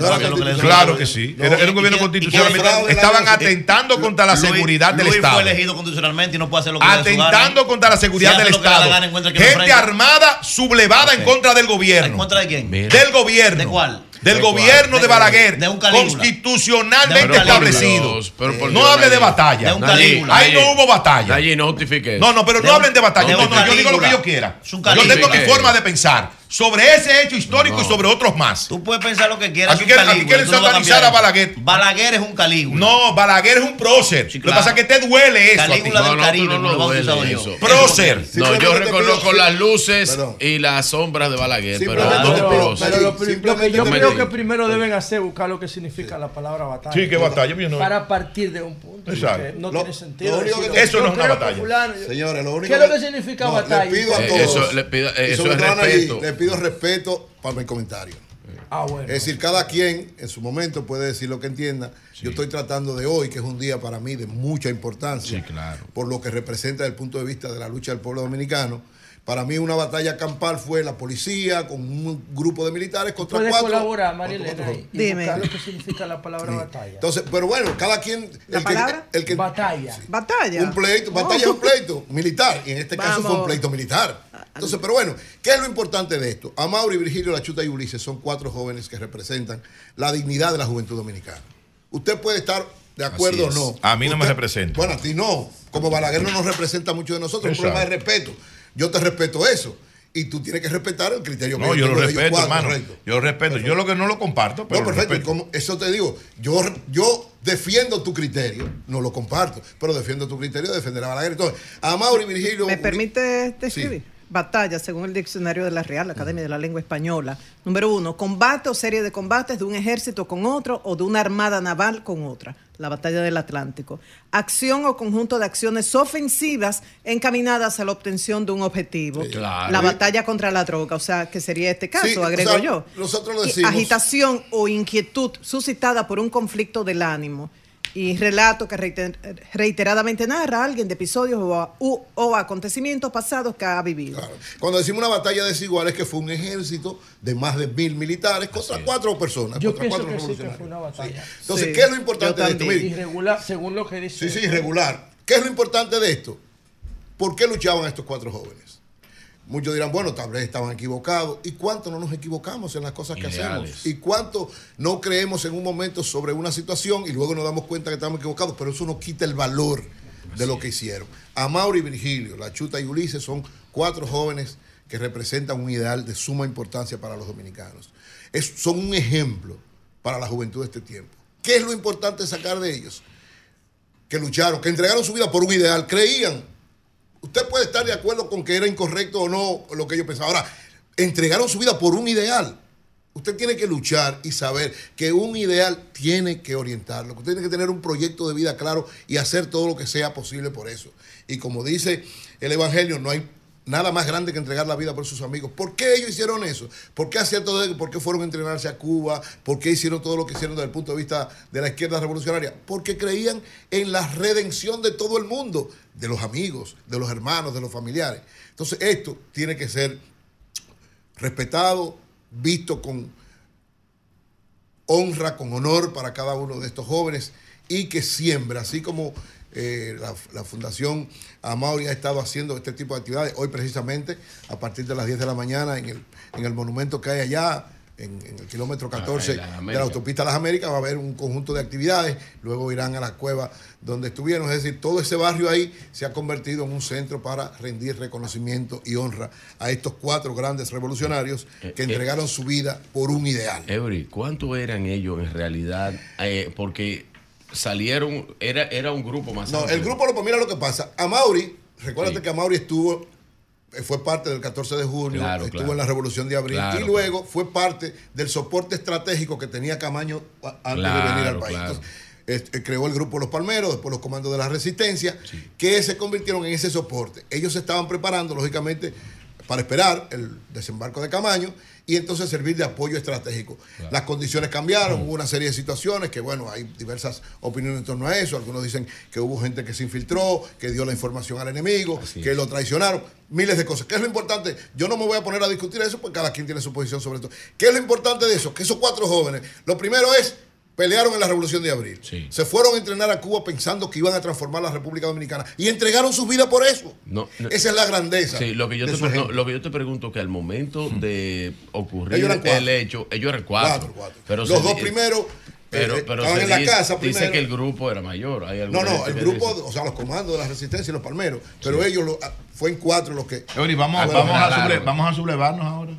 No, por algún ideal, vamos a coger Eury. unos Los fusiles para la loma. estás Eury. sublevado aquí Para- en esta para que emisora. ustedes vean. estás sublevado. Sí, pero no con armas. Para que tú veas lo que nos va a pasar. Las palabras son Pero armas. eso Sí, Dios. sí, Eso pero, era lo que pero- los pero mira, creían pero en ca- esa mira, época. Eury, casualmente esa sublevación verbal que tú tienes es fruto de esas que tú llamas No, no, no, equivocación. no, no, no, esa no, esa no, cosa que ustedes no. llaman democracia no, hoy. no, no es de ahí que viene. Fruto de- del esfuerzo de esa gente. No, no, no, no, no es de ahí. Del esfuerzo de esa No, gente. no es de ahí que viene. de eso. No, es muy no es de fácil ahí. hoy. No es es muy de fácil ahí. pararte en un micrófono hoy. No es de ahí. Pero enfrentar a ese maldito Calígula en No esa es de época, ahí. eso sí no, eso Ese no era fácil. prócer, No, el, eso sí me- no era el fácil. mejor estadista hoy de la. República Dominicana Eh, durante que el si siglo fuera el primer XX. muerto de él, fuera Tiene yo, luces vivo. Durante tiene el siglo XX, Señores, el más grande, Balaguer. Oigan, lo importante de esto, ¿qué es? Lo importante de esto, reitero, independientemente de lo que usted pensaba de que en ese momento pudieran estar equivocados o que no era lo correcto, lo importante para mí es entregaron sus vidas por un ideal. Así es. Dile a ese lo que tú le dices a Luis por ese micrófono. Tiene un valor histórico. Dile al cadáver de ese lo que tú le dices a Luis Pero- por ese micrófono. ¿qué yo si le digo verdad, a- si es lo qué mismo. yo le digo al presidente Abinader? Si Dile siempre a él lo que tú lo he le dices a tratado Luis con por ese respeto. Bueno, si no Como- sale. Como algo lo decían muchos, y te puedo mencionar una lista enorme. Es muy bueno. y están hoy. todos ahí vivos. Esa gente fue la que hizo que Están todos ahí. estamos hablando eso que tú llamas equivocación. Después de este ¿Eh? reconocimiento a Mauro y Virgilio Lachuta y Ulises y exhortar a que vayan a las Así actividades que hoy hay a las 10 de la mañana en el monumento en el kilómetro 14 y a las 5 de la tarde en la iglesia de las Mercedes. Quiero entonces pasar a la actualidad. Miren, estas elecciones, estas elecciones de febrero, desde mi punto de vista, lo dije en las elecciones pasadas y lo reitero ahora. Las elecciones municipales no determinan lo que va a pasar en las elecciones nacionales, pero sí influyen y pueden convertirse en una tendencia. Es decir, si en febrero al sector opositor, Alianza Rescate RD, le va muy bien, ¿qué significa que le vaya muy bien?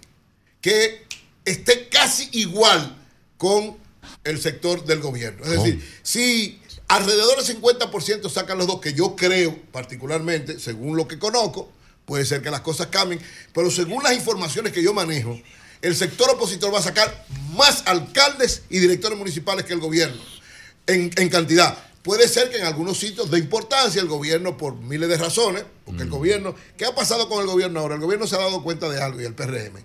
Hay sitios fundamentales que no lo puede perder. Entonces, ¿qué va a hacer el gobierno? Se va a concentrar en eso.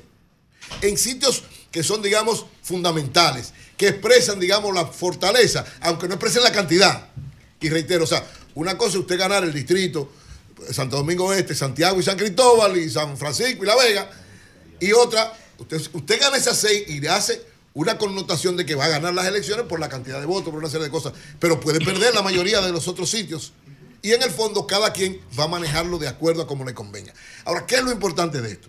Y yo reitero, vuelvo y digo, Leonel, Danilo y Abel, como los tres grandes líderes de la Alianza Rescate RD, lo que determinan lo que va a pasar ahí, tienen que en este espacio de tiempo, antes de que llegue el final de mes, tratar de resolver en algunos lados, sobre todo sitios que son parte de esa estrategia del gobierno puntuales para mostrar la derrota de Alianza Rescate RD, tienen que hacer un esfuerzo supremo para convencer y hacerle entender a quien está en una organización política que lo importante son los propósitos generales, no los particulares. Que lo importante es que Alianza Rescate RD se consolide en las elecciones municipales para que se proyecte eso en las nacionales y no que el yo ganar un cargo esté por encima o el yo ser candidato, porque al final de cuentas van a perder, el yo ser candidato vale más. Es decir, hay sitios como Santo Domingo Este, como Santiago, como otros lugares de esa dimensión, que Leonel, Danilo y Abel tienen que emplearse a fondo para que quienes están ahí obstaculizando un posible triunfo de Alianza RD pongan sus intereses particulares por debajo de los intereses generales del partido y de la alianza. Eso es importante y ojalá que lo logren estos tres grandes líderes. Cambio y fuera.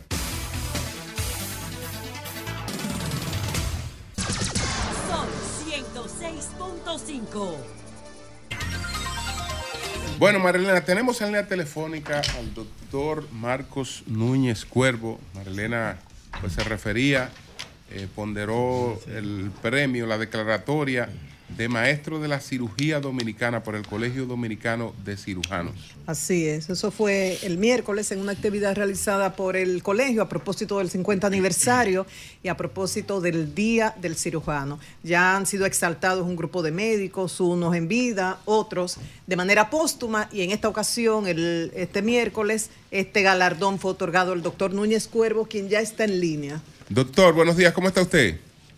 Muy buenas, muy buenos días, don Julio, muy buenos días, María Elena, y a todo el equipo del Sol de la Mañana.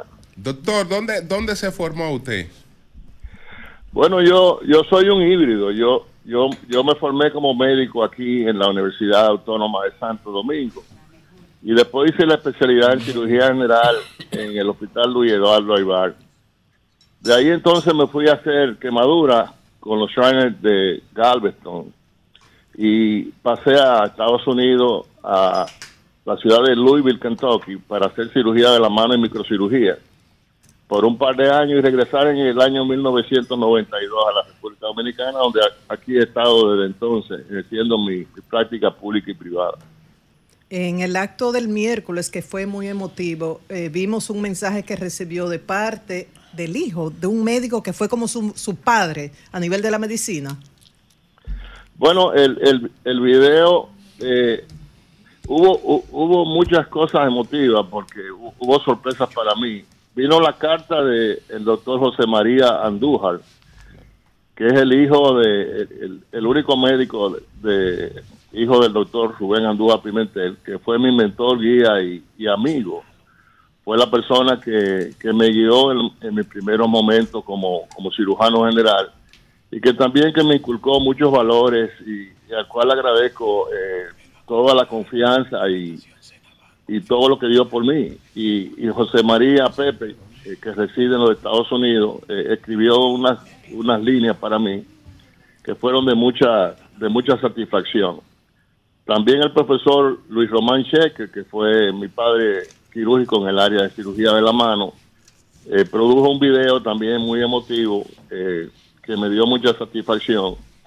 Porque cuando, cuando los maestros como el doctor Cheque, que es una, una persona eh, destacada y reconocida en los Estados Unidos y en el mundo, pues asumen a uno como hijo quirúrgico, eso, eso es una distinción eh, eh, sin duda.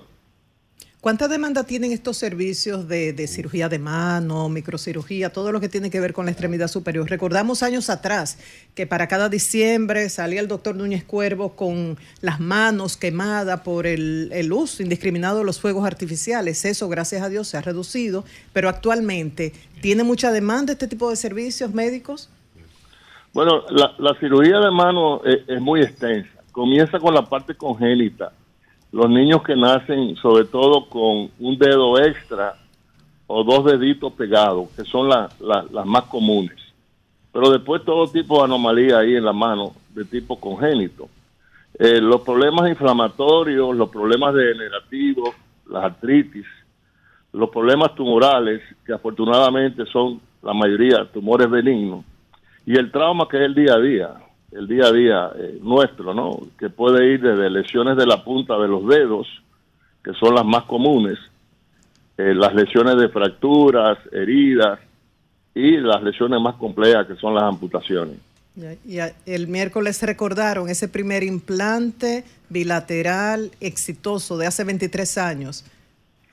Sí, en, en noviembre del año 2000 tuvimos en el Hospital Gautier la oportunidad de recibir un paciente que dentro de la desgracia de haber perdido sus dos manos, pues eh, tuvo la dicha de poder ser recibido por una persona que conocía cómo preservarlas en el momento y dónde, dónde ser referido. Y ese paciente también lo, eh, llegó al hospital donde ya nosotros teníamos unos 14 casos realizados y había una experiencia ganada, se abrieron dos equipos y afortunadamente y gracias a Dios y al- a la experiencia de ese gran equipo de, reimplante que tiene el Hospital Gautier, pues pudo hacerse el reimplante doble de manera exitosa. Doctor. sí, adelante. Sí, Doctor, usted señaló que estuvo en el Luis Eduardo Aibar, ¿verdad? Ese es el famoso Morgan, para que la gente entienda. Sí. Eso, eso es correcto. El Sí. Hospital Aibán, eh, por mucho tiempo la gente lo, lo conocía como el Morgan. Me gustaría, doctor, su impresión, ¿verdad? Porque yo recuerdo el Morgan, a mí hasta me salvaron la vida ahí. Su impresión de eso era prácticamente un, un cajón. Y lo que es eso hoy, ¿cuál es la valoración que usted tiene? Ver que usted se formó ahí y eso está convertido en una cosa Un extraordinaria. hoy? super hospital. No, no, una lo salud, hizo, una lo hizo eh, de Sí. Francisco Pagán. Adelante. Presidente Bueno, Danilo Medina. eh, el Hospital Luis Eduardo Aibán eh, Obando. eh, Lo mismo. fue, fue, fue el asiento de la primera residencia de cirugía. Eh, el colegio se fundó en el 74 y la primera residencia de cirugía general fue en el 75. Eh, la gran mayoría de los cirujanos generales egresados de ahí están distribuidos en todo el territorio nacional. El Morgan en su momento dado hacía el 5% de la cirugía de todo el país Wow. y era un referente sin duda y nosotros recibíamos pacientes de- prácticamente de todos los lugares y era como el, parangón de lo que era el Darío Contreras en términos de, trauma, de sobre todo de extremidades y de hueso. Nosotros éramos el, el- referente nacional en, en cirugía general.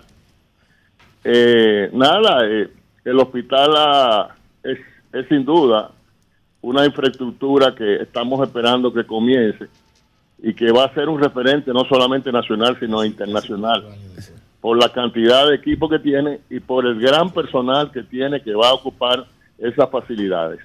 Eh, doctor, destacábamos un poco más temprano eh, con relación al cardenal López Rodríguez, que de los dominicanos de ese nivel y de esa importancia, yo creo que es el que más nivel de confianza ha mostrado eh, en la medicina y en los cirujanos dominicanos.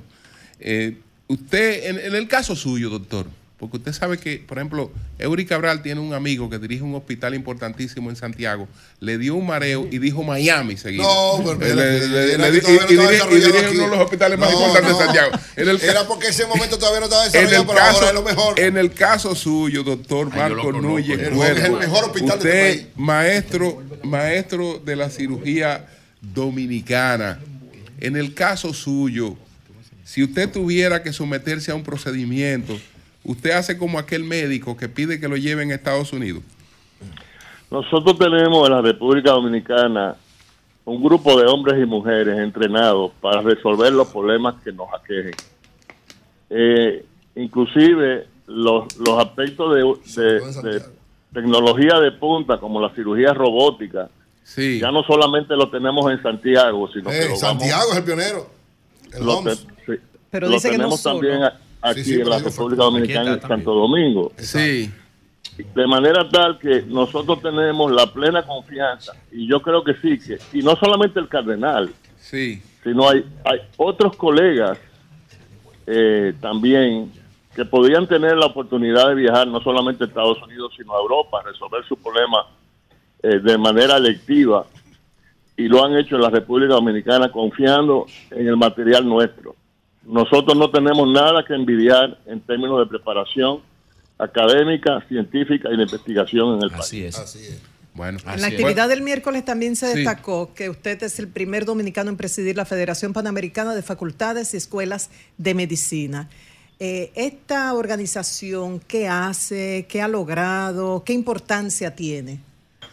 Bueno, eh, la FEPAFEN es la, la representante en el, en el continente americano de la Federación eh, Mundial para la Educación Médica. En el año 72, precisamente también por esa, por esa época, eh, se fundó la Federación Mundial para la Educación Médica por recomendaciones de la, de la eh, Organización Mundial de la Salud y la Asociación Médica Mundial. Tiene seis regiones, como lo divide la OMS, y nosotros representamos el continente americano. Eso significa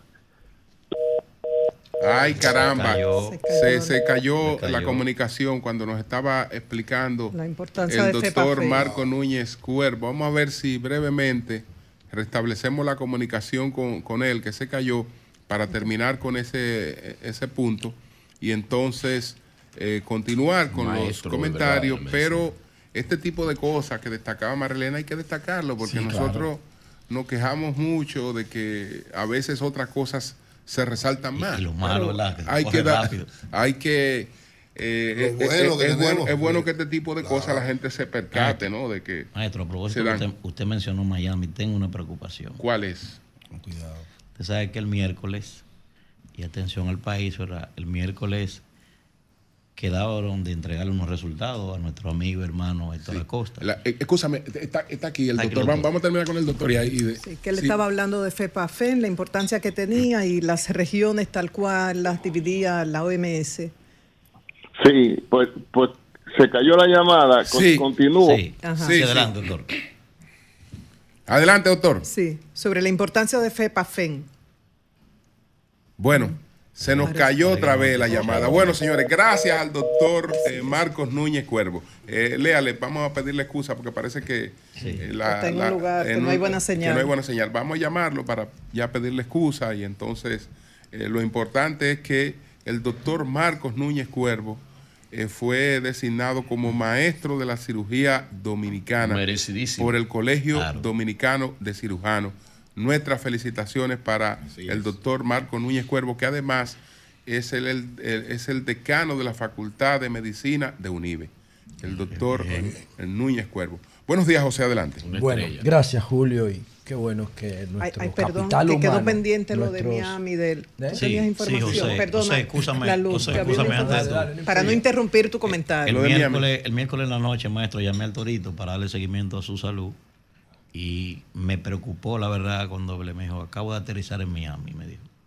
Por esto que te mencioné, él fue a buscar para allá una segunda opinión. No, Está bien, ¿y de qué? no, él, él le salió un tema de un ganglio. Un ganglio, le- ok. le habían Ojalá hecho que no sea una- negativo. Le estaban haciendo una biopsia. Si el. Torito hubiese ido donde el oncólogo Pedro Weiss. No, no, no. No, pero siempre la segunda No, opinión no, es no, buena. no, La, la llamó- segunda opinión es buena. llamó- Ah, pero tú te contradices. A mi esposa la operaron. no No, no, no, no, no, pero la segunda opinión, yo no sé no, no, dónde. él llamó al doctor Nieves. con todo lo que tiene que ver con cirugía, Él llamó al doctor la gente Nieves. siempre busca, y busca el doctor segunda Nieves lo opinión. mandó a Santiago. Mira, es el- esa es la mejor persona que sabe de eso. Lo mandó a un médico a Santiago y entonces ahora el miércoles salió a Miami ¿verdad? a buscar una segunda opinión. No, no- Bueno, no ojalá tengo que todo Ah, sí, ojalá que todo esté Bueno, vamos para que todo salga bien. sí, Sí, bueno, señor. un par de cosas. Sí. Miren, eh, primero agradecer a todos por la audiencia y decir que Juan Soto acordó un contrato para evitar el arbitraje con los Yankees de 31 millones de dólares. O sea, lo único que los Yankees consiguieron con el trade de Juan Soto fue poder negociar con él. Y dieron siete lanzadores a cambio de ese derecho de negociación con Juan Soto, porque Juan Soto no tenía compromiso contractual con los padres de San Diego, porque estaba en la misma situación de esperar ser elegible para el arbitraje, que son seis años en MLB. Ah, el- dicen los Yankees que es el contrato más grande que se ha logrado eh, para prevenir el arbitraje antes de la ele- elegibilidad para, la, para el contrato de largo plazo, que en LB es bastante largo, en la NBA son cuatro años. Y él, eh, rompió el récord que tenía eh, Sugei el japonés, que firmó por 500 millones y que había firmado por 30 millones de dólares para evitar el arbitraje. El arbitraje no es más que un mecanismo mediante el cual el equipo interesado en el jugador y el jugador van ante un juez deportivo para que el juez determine cuál es el valor de mercado del pelotero antes de llegar a la agencia libre. Entonces Juan Soto, 31 millones de dólares, eso es brutal. Recuerden la frase histórica de David Ortiz, cuando Soto rechazó los 400 millones de los nacionales de Washington, que David Ortiz dijo 400 millones de dólares, no se le rechazan a nadie. Bueno, hasta ahora a Soto le ha ido bien porque 30 millones de dólares, 31 millones de dólares es un súper salario para cualquier ser humano del planeta. Tú no lo gastas a menos que estés metido en fentanilo o en los casinos de Las Vegas. O sea que felicidades para él y para su familia. Y el, el, el- contrato de Sugei Otañe con los Dodgers, entonces de alguna manera incrementa el mercado y eleva las expectativas de todos los que tienen condiciones para firmar un, un contrato tipo Otañe como Soto. Y si ya Soto superó a, a Sugei Otañe en el, en el tema del arbitraje, entonces lo más probable es que Soto pueda aspirar a un contrato, si no de 500 millones con todo lo diferido que tiene Otañi, por lo menos de los 400 que le estaba ofreciendo los nacionales de Washington, pero en el mercado de Nueva York, porque eso fue lo que no entendió Robinson Cano. Salió de Nueva York para buscar 2 o 3 millones más en Seattle y se convirtió en un pelotero olvidado para, para los medios de comunicación por la diferencia de horario entre la costa del Pacífico y eh, el este de Estados Unidos y donde está toda la comunidad dominicana. O sea, Juan Soto va a jugar para los dominicanos en el Yankee Stadium, señores. Ojalá nosotros poder tener la oportunidad de verlo en su prime jugando en el Yankee Stadium para los fanáticos eh, hispanos. Bueno, ahí está eso. Por otro lado, yo he estado, no es el primer comentario que voy a hacer sobre la operación Nido. El primero, no me había referido a esto ni por aquí ni por mi canal de YouTube y ni las redes sociales, nada, no hay nada mío hablando de esto. estaba esperando porque me parece impresionante que un caso como este se haya desarrollado por tanto tiempo sin generar una actuación del gobierno que debe proteger a la ciudadanía. Este es como el caso de Mantequilla, pero a un nivel inmobiliario, a un nivel más institucional. Porque el caso de Mantequilla era que tú mm, le dabas los cuartos a un palomo que te decía que te lo iba a multiplicar. Ya, eso es un, un esquema Ponzi de barrio, lo de Mantequilla. Por eso yo digo que a Mantequilla hay que dejarlo libre para buscarle fórmula de que puedan pagar el dinero a la gente que, que fueron estafadas y que el gobierno debiera contribuir con el pago de ese dinero porque el gobierno está para cuidar los intereses de, los, de, los, de sus representados. Entonces este caso es un caso como el de Mantequilla, pero a nivel Dios, o sea, a nivel macro. Y cuando usted ve los números de este caso, estamos hablando, señores, de 700 millones de pesos. 700 millones de pesos con 199 casos. ¿Cómo es posible que esto se haya dejado poner tan grande? Necesita tres condiciones un crimen para organizarse. Necesita tiempo, necesita espacio y necesita complicidad de las autoridades. Porque comprar una casa es un proceso legal. Es un proceso legal con un paquete de trámites que hay que llevar a cabo, donde el Estado interviene. Esto no puede ser así. Y por eso yo he querido como estudiar esto. Todavía no estoy listo para hacer el comentario, pero sí quiero ofrecerle a todas esas personas que fueron estafadas por eh, el señor um, Emmanuel Rivera, yo quiero ofrecerle el espacio del sol de la mañana para que vengan por aquí a contar su testimonio de víctima de estafa, de fraude que vengan por aquí, que se pongan en contacto con nuestra coordinadora, que ellos ayuden a su causa, dando a conocer cómo fueron estafados primero y para que los demás compradores nobles de buena fe de vivienda entiendan, conozcan los códigos de la estafa, donde ellos se dieron cuenta que había un truco, en qué momento ellos dijeron, wow, aquí hay algo raro, aquí hay algo raro que no me cuadra con lo que me prometieron y lo que me están ofreciendo. Esos puntos clave para entender cuándo en medio de un proceso inmobiliario te están estafando.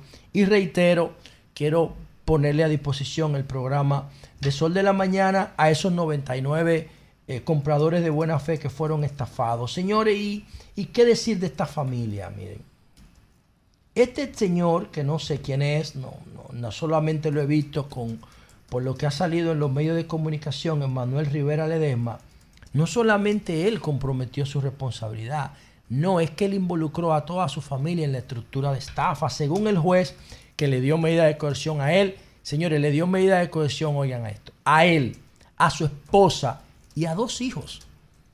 O sea, es toda la familia que está metida en este truco de engañar con los compradores de, buena fe.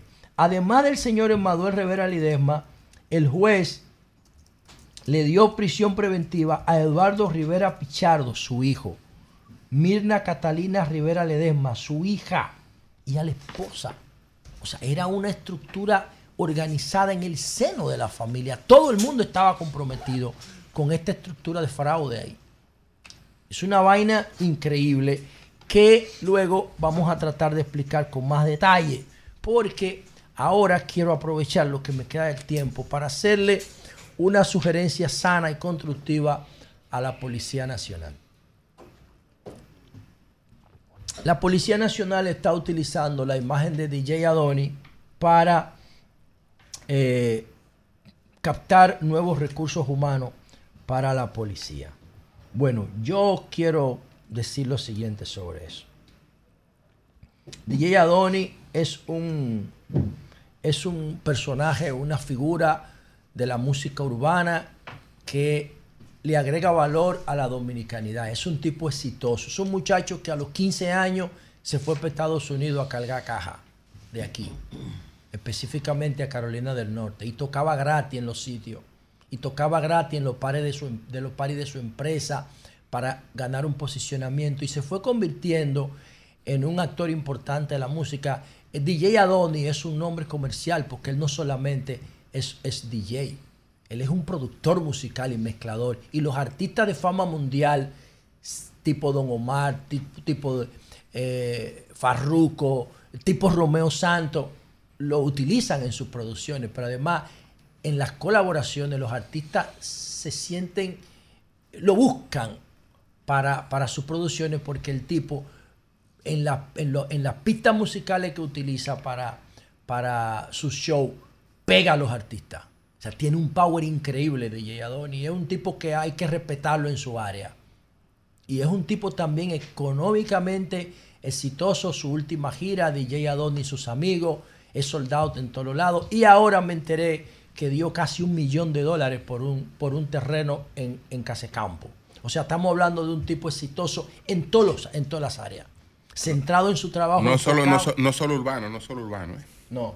No. Eh, eh, por ejemplo, en, en la salsa tiene que Eso ser uno de los tipos más. urbana, la salsa es No, eso no me. No, no. Sí, la no, salsa no, es no. música Cuando usted está hablando de música urbana, usted está hablando de otra cosa. de No, no, no, no, no. reggaetón. No, Eh, no, Usted está hablando. Él tra- él Bueno, se la salsa mueve- no lo puede englobar. No, él se mueve, él Eh. se mueve entre la bachata, Sí. la salsa, el dembow y el reggaetón. Ok, exacto. Pero cuando yo me refiero a música urbana, estoy hablando de los géneros que se que se generan. pero lo que se Porque conoce- si él- música si él- popular, ¿tú te refieres? Eh, música Bueno, popular. pero Lo que se conoce como. ¿Qué es popular? Salsa Viene no, de pop. salsa El género O sea, eso- urbano, Salsa no, el género urbano no en este país Rubén es dembow y reggaetón. No es música urbana, no, Sí. espérate, no, ay. Bueno, pero ¿y, y qué? O sea, y tú sabes lo que es, por ejemplo, Cypress Hill. Ah, Cypress Hill es una vaina que Adonis es una pone estrella. los pelos de punta tú la es una ¿qué? estrella, es una Hip estrella. hop y, y- Es una y estrella. rap, Sí. porque el rap es una locura, mano. Sea, una locura de género. Lo que pasa es que nosotros no lo aceptamos porque son los tigres de los barrios que lo cantan, pero de allí viene la fania de los barrios también. La fania de los años 60 es la música urbana de hoy. El merengue también, el merengue Y antes. el merengue, por eso yo le digo no se música bailaba, urbana, eh. urbana marginal. De ahí el grajo, el- el flores de fango, esos son todos, ¿no? Y la bachata esa que de Jay Odano- Adonis mezcla, de que de Gillo Sarante y toda esa vaina. Eso no es bachata, eso es salsa. No, bueno, eso mismo, Oye, ¿qué es? Oye, una bachata. la bachata de Bueno, Vargas, adelante, adelante, no hay Ferro, problema. esa vaina que- Bueno, pero lo que yo quiero significar es que el tipo es duro. Y, y entonces hay que reconocerle todo su mérito. Pero no es la figura para identificar los nuevos recursos humanos de la policía. No, eso es un error de la policía. Es un error igual o peor que coger el hotel eh, de, de Gaspar Hernández de que para hacer un centro de entrenamiento policial. Es un error in- infantil, por no decir otra cosa. No, ¿Por qué? eso fue un negocio. Bueno, por si fue un negocio, fue, bueno. si fue un negocio, fue bueno para el que lo hizo, Para pero no para la policía. Porque un hotel desconcentra, un hotel relaja, un hotel distiende, un hotel no te permite enfocarte, está hecho para la relajación. Entonces lo que tenían que hacer con la policía, si querían buscar espacio de entrenamiento, era el modelo de las academias de béisbol que tiene, tiene MLB en República Dominicana. Que tú puedes, con lo que tú pagas en ese hotel, tú haces 10 academias en un año. Porque la academia necesitan dos galpones, un comedor y un espacio físico para entrenar. Más nada. Eso es lo que significa concentración, no distracción. En el caso de Giadoni, tú no puedes ser, eh, tú no puedes ser indiferente a su mezcla porque el tipo tiene un talento increíble. Pero ¿qué pasa? Que no tiene compromiso social. Su música, su arte, su, su, su trabajo cultural no provoca disciplina, provoca desorden. Porque está diseñado para eso, para que la gente beba romo y consuma droga y se aloque. Y cuando tú miras la frase de DJ Adoni, por ejemplo, si no quieres perder tu tiempo, no me aconseje. ¿Qué es eso? O por ejemplo, si te molesta mi bulla, múdate del barrio. Coño, no, el Estado de Derecho no funciona así. No, no funciona así. Tu bulla tóxica tú la tienes que escuchar para ti, tú no tienes que molestar al vecino. Entonces, cuando DJ Adoni dice, si te molesta mi bulla, múdate del barrio, DJ Adoni está agrediendo el Estado de Derecho. Y por eso yo particularmente pienso que la policía tiene que buscar un perfil que tenga compromiso social.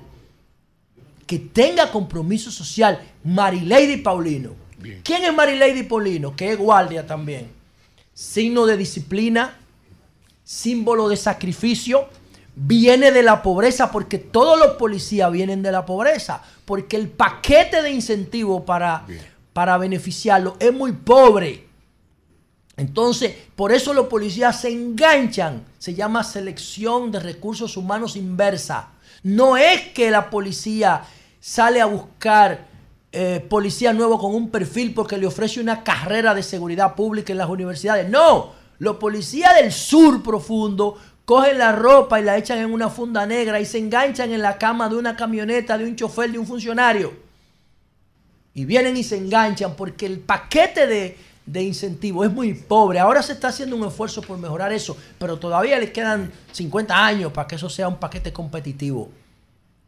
Entonces, Mari, Lady Paulino sí es un perfil para decirle a los muchachos de los barrios, vengan que por aquí se puede, porque ahora es distinto. Pero no DJ Adoni, porque DJ Adoni invita a desafiar el Estado de Derecho y la armonía. Y construir un perfil de policía urbano sería muy peligroso para la policía, porque el comportamiento de los urbanos es totalmente marginal y transgresor de la norma, porque todos los urbanos nacieron, crecieron y se desarrollan al margen del Estado de Derecho.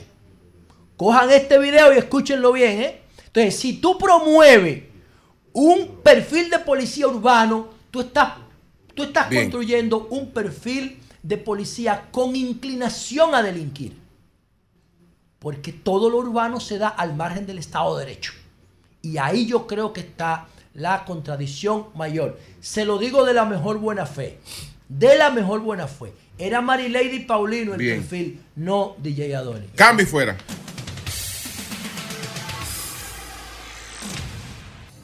Seconza, pasteurizadora rica y Consorcio Energético Punta Cana Macao presentan Perspectiva Económica con Magín Díaz.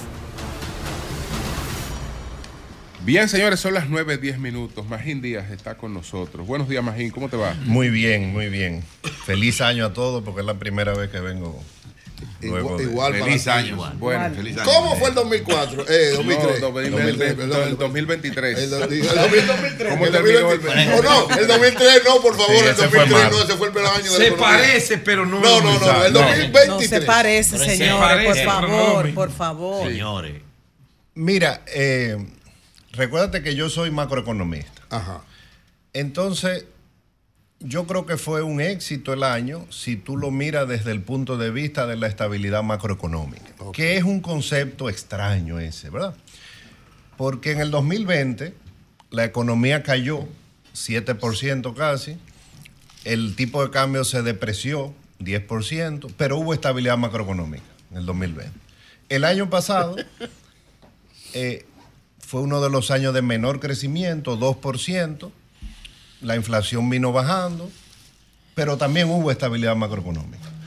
Entonces yo creo que eso es algo que hay que preservar. En ese sentido, desde el punto de vista macro, fue un buen año. Pero, obviamente, un crecimiento cercano al 2% para nuestros estándares ha sido un año en ese sentido malo. El- en noviembre la economía creció 4%, por primera vez por encima de 4 en 15 meses. O sea, fue un periodo de más de un año de una desaceleración profunda de la economía para nuestros estándares. Yo creo que eh, claramente la inflación viene bajando eh, y yo creo que ahí el, el Banco Central hizo lo que había que hacer a un costo, o sea, bajar la inflación tuvo un costo en el caso nuestro, el costo es eh, un menor crecimiento, pero al yo venir de una escuela monetarista, eh, la inflación es lo peor que le puede pasar a una economía. De hecho, hay economías que aprenden a vivir con inflación y son economías distorsionadas. Por eso el Banco Central, aun cuando la inflación estaba en 10, dijo, no, mi meta es 4, 4, 4. Eso es para que a la gente se le meta en la cabeza. Porque la inflación que pasó el mes pasado, ya pasó, eso es mala suerte. Lo peor que le puede pasar a una economía es que la gente piense que la inflación en el futuro va a ser alta. ¿Por qué? Porque los contratos se empiezan a hacer en base a una inflación alta, los salarios se empiezan a negociar. Si tú crees que la inflación va a ser 10 en el futuro, tú trata de negociar que tu salario crezca 10. Entonces, lo peor es que la gente piense que va a ser alta. Y lo, lo bueno dentro de todo este problema de la inflación que hubo es que la gente no pensaba eso. El Banco Central hace encuesta, encuesta de, de expectativa y la gente entendía que iba a volver al 4 y volvió. Entonces, yo creo que el año va a empezar ya con una economía que en los últimos tres meses ha crecido cada mes un poco más, eh, con una inflación bastante controlada. Ahora, hemos tenido en los últimos meses un poco más de volatilidad cambiaria. ¿Por qué? Porque las tasas de interés han bajado, como en Estados Unidos están altas, eso hace que la gente quiera más dólares. Eh, y entonces, bueno, el tipo de cambio ha subido un poco. Eh, este es un país que tiene miedo al tipo de cambio, pero en general yo creo que es positivo que el tipo de cambio se deprecie, porque eso va a ayudar al turismo, a las exportaciones que no crecieron tanto de bienes, etcétera. Magín, precisamente, precisamente en pero esa esas parte. son las buenas noticias, me faltó pero- mala. no, no, pero ahora- ahora seguimos. Eh, voy- con no eso, esa, última parte que él trataba de eh, la tasa del dólar. No, del- pero yo voy en cuanto al crecimiento. No, no, pero es que él dice la última parte. Déjame ir ahí porque te- tengo, tengo esa inquietud. Porque ¿cuál era Para que él pueda región? explicarlo un, un poquito, un poquito más. Eh, en diciembre, en diciembre, que es raro que suba la tasa del dólar en la República Dominicana porque se supone que entra una gran cantidad de dólares de los visitantes, de los dominicanos del exterior que vienen a pasarse las navidades en la República Dominicana. El Banco Central tuvo que inyectar 200 millones de dólares, ¿verdad? En diciembre. Entonces, eh, e- ese fenómeno, además de lo que usted decía ahora, para que lo pueda explicar un poquito más detallado. Mira, el tema es que el mundo cambió. Hasta eh, hace poco, eh, las tasas de interés en Estados Unidos eran cercanas a cero. O sea, eh, venimos desde el año 2008 de un mundo de tasas de interés muy baja. Y ya eso cambió. Las tasas de interés se subieron en el mundo entero para combatir la inflación y Estados Unidos subió su tasa por encima de 5%. Aquí se subió a 8.5. Esa es la tasa de referencia. Después las tasas del sistema financiero suben más todavía, ¿verdad? El Banco Central decidió empezar a bajar las tasas, pero ya la tasa no es cero en Estados Unidos. Entonces, para que el tipo Ahora de cambio... aquí. Sí, para que el tipo de cambio sea estable, tiene que haber un diferencial de tasa. Porque si las tasas en Estados Unidos son muy altas, la gente se lleva su dinero. Entonces, como Héctor Valdés tiene credibilidad, él la pudo bajar a 7, la tasa de referencia. El diferencial con Estados Unidos es de menos de 2%. Eso no se había dado aquí. Ese diferencial siempre es como 4%. Y la gente tiene Pero él tiene credibilidad. Ahora, como la brecha de tasa es tan baja, hay incentivo. Para llevarte los dineros. Y eso presiona el tipo de cambio. Eso es lo que ha pasado. Ahora, no hay un riesgo de una crisis cambiaria. ¿Por qué? Porque el Banco Central tiene 15 mil millones de dólares de reserva y tiene credibilidad. O sea, Héctor Valdés sale un día y dice, esto no se va a mover y no se va a mover. Porque él controla las ¿Cuál es, expectativas. cuál es la parte que Atención, decía? prensa, la parte ¿eh? yo Esa quería- es la maestro, causa pero de brevemente- de dólares en el mercado. Sobre lo- que la diferencia de tasa entre República Dominicana y Estados Unidos es tan pequeña que incentiva A sacar el dinero. a sacar país. el dinero de redes. Eso es Claro. lo que tú planteas. Y el- Atención, prensa. ¿eh? Y el, el Banco Central lo maneja. ¿Por qué lo maneja? Porque escasez nunca hay. Si, si tú vas y lo buscas, ah, siempre hay un precio al que te lo venden, más alto. Ahora, el Banco Central con el tipo de cambio lo que hace es que trata de que el precio o sea, se mueva lentamente. No importa que se mueva lentamente, el problema es cuando en una economía el tipo de cambio se te deprecia rápido. Eso bruscamente. Entonces el Banco Central trata de que vaya subiendo lentamente. Eh, eh, y con respecto al promedio eh, de la región, eh, el promedio de crecimiento de la región, a mí me gustaría que tú me aclares eso, Nayib, cómo eh, eh, mi amigo Magín. Magín, ¿cómo anda eso? Sí, vamos a ayudarte. No, no, no, ayúdame, no. No, no Bueno, tiene que ayudarme a mí. No, la, claro. Es la verdad. Eh, la economía dominicana creció igual que el promedio de América Latina. Ok. Eh, eso es un buen dato. Eh, ahora, siempre en los últimos 30 años, digamos, crecemos el doble el hemos doble. Ahora, O sea, la- es, la ¿qué- más- es el más bajo crecimiento en 30 años, más o menos. bueno, sacando el COVID. Sí, ¿verdad? Sí, el, el año Fuera del de la COVID pandemia. probablemente, sí. Wow, qué pena. Ahora, Eh, Pero por ahora, factores externos, claro, eso no te- necesariamente eso lo- te por da- todo local. El, el economista eres tú. Mira, ahora eso te, te deja dicho que esta es una economía eh, fuerte, que en un año malo crecemos igual que el promedio. Eh, yo creo que ese es el Se te mensaje. quedó una parte que no explicaste, la parte que decía que era negativa. parte mi parte favorita. La parte mala. La- ahora, eh, ya están, el gobierno no los ha anunciado, pero hay un portal de, de transparencia fiscal que empezó desde el gobierno pasado, por cierto, eh, donde uno puede ver unos Desde el gobierno de resultados. Danilo, ¿verdad? Eh, sí, claro. No, todo empezó el 16 de agosto del 20. No, no, del Sí. gobierno de Danilo. el, el país se borró Lo- lo hasta provoqué. el 20 y comenzó uno nuevo en el 23. Lo imagínate. provoqué. Tú nunca fuiste director de de impuesto interno. No, Ah. Este país lo descubrió Cristóbal Colón. No, Vamos a empezar por ahí. Pero adelante. Cristóbal Colón. Don Señores, Luis. Señor, escuchemos, Ahora, por favor. ya tú puedes ver los datos preliminares. Y ya el gobierno, pues, siempre se revisa algo y lo publicará, me imagino, la, la próxima semana oficialmente. Entonces, el, el gobierno hizo un presupuesto complementario, eh, reformulado es que se llama, donde aumentó el déficit a 221 mil millones. Pero los resultados preliminares, por lo menos los que yo vi ayer, indican un déficit eh, cercano a los 210 mil millones de pesos. Eh, o sea, un poco menor que el presupuesto complementario. Ahora, uno tiene que hacer un análisis, ¿verdad? Con una visión de largo plazo. 210 mil millones es más o menos 3% del PIB, totalmente razonable. Pero si tú le quitas los adelantos de impuestos y lo que entró por amnistía, estamos en realidad en un déficit estructural de 240 mil millones de pesos. Más o menos el gobierno, eh, sin los adelantos de impuestos, operó con un déficit de unos 20 mil millones de pesos. ¿Por qué yo analizo mensuales? ¿Por qué yo lo analizo así? Porque tú no puedes pedir adelanto todos los, años. Aunque el gobierno le ha, perdido el miedo a eso, a hacer amnistía, pedir adelanto, pero eso no puede seguir. Entonces, tenemos ese déficit de 20 mil millones de pesos mensual en el gobierno central, tenemos el déficit del Banco Central y con una economía que crezca a 5%, la deuda va a seguir subiendo.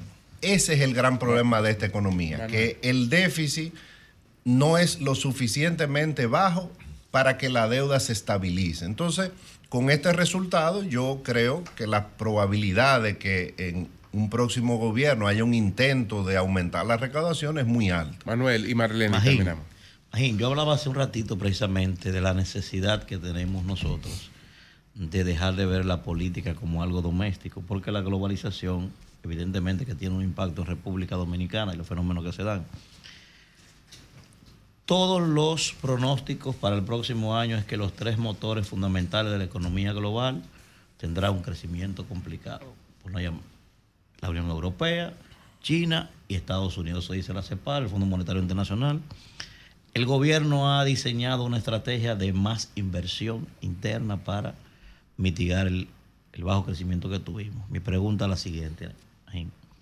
¿Tenemos la posibilidad nosotros de a diciembre de 2024 generar un crecimiento virtuoso en República Dominicana de un 4 o un 5%, al margen de que esos motores que mueven la economía global van a estar apagados? ¿Tenemos esa posibilidad con la inversión interna y con el turismo?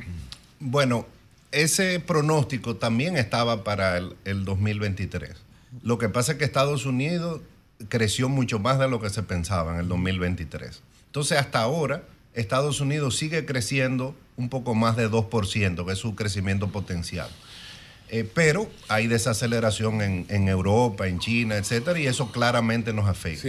Ahora, el gobierno, otra vez, porque lo hizo hace un año, dijo: vamos a dinamizar la inversión. El gobierno en estos cuatro años ha tenido un problema en la ejecución.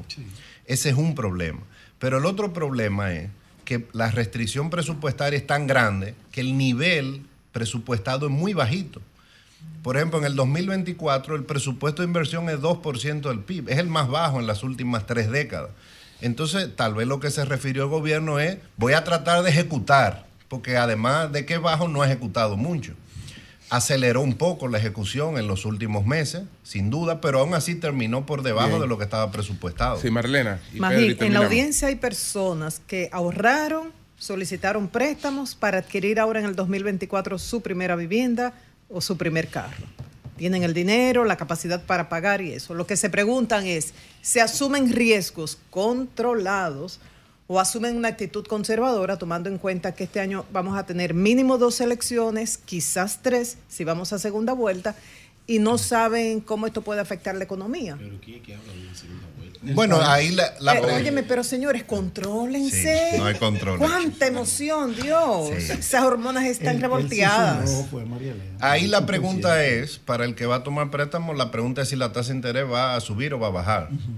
Eh, Los riesgos. Y bueno, venimos de- en un periodo de varios meses en que el Banco Central ha tratado de bajar la tasa y ha bajado la tasa de referencia y ha dado liquidez a la banca para que se preste a tasas eh, fijas durante un, un par de años eh, a tasas más bajas de lo que estaban.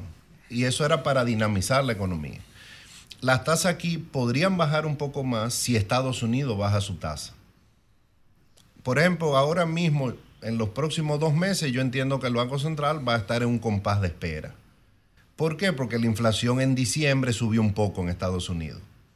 Entonces, eso significa que no va a bajar la tasa en los próximos tres o cuatro meses. Entonces, eh, lo que va a pasar con las tasas va a depender mucho de lo que pase en Estados Unidos. Hay algo de margen para que baje, pero no mucho. Pedro. Magín, eh, explicabas el tema del aumento de la tasa del dólar y le dabas una explicación general basado en los fundamentos de la economía, pero que mucha gente no entiende que es beneficioso para ellos. Por ejemplo, yo tengo 56 mil pesos dominicanos, que hace tres semanas equivalía a mil dólares. Ahora, para yo comprar los mil dólares, tengo que buscar 59. Eso hay un impacto negativo en mi economía. Entonces me escribe la gente y me dice, pregúntale a Magín, ¿cómo puede ser que si la tasa aumenta, me aumentan los productos y me beneficia? No, porque... eh, Explica eso. Porque beneficia a algunos, pero perjudica a otros. Entonces, si tú eres exportador, si tú eres un hotelero, si tú exportas bienes, te beneficia. Ahora, ¿por qué yo digo que va a beneficiar a la economía en promedio? Bueno, porque pasamos un periodo de tres años en que el tipo de cambio, en vez de depreciarse, se apreció.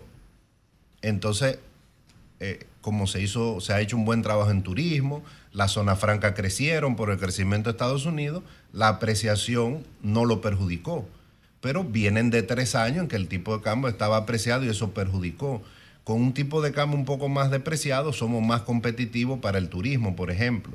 Entonces, en Las promedio, ah, no, las otras áreas se perjudican, claro, porque te sale más caro importar, etcétera. Ahora, por eso es que el, el Banco Central trata de que el movimiento del tipo de cambio eh, sea gradual, que no suba de un mes a otro, sino Sí. poco a poco. Bueno, pues muchas gracias a Magín. Magín Díaz, muchas gracias. Magín. Gracias, hermano. Cambio y fuera.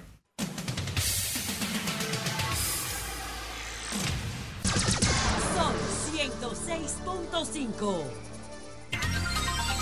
9.34 minutos. Virgilio, buenos días. Hablando es que uno se entiende. Gracias a todos los que nos Virgilio, escuchan permíteme un a través de este Sol de la Mañana de Sol 106.5. RCC Media es la catedral de la opinión en la República Dominicana.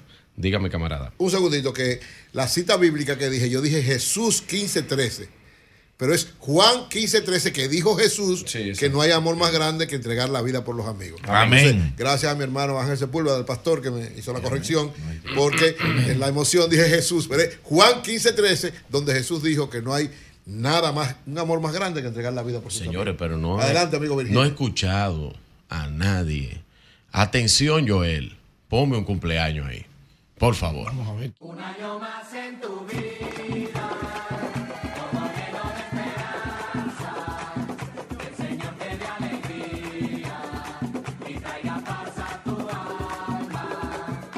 Está de cumpleaños el presidente de la Cámara de Diputados, Alfredo. Pacheco Soria. ¡Felicidades!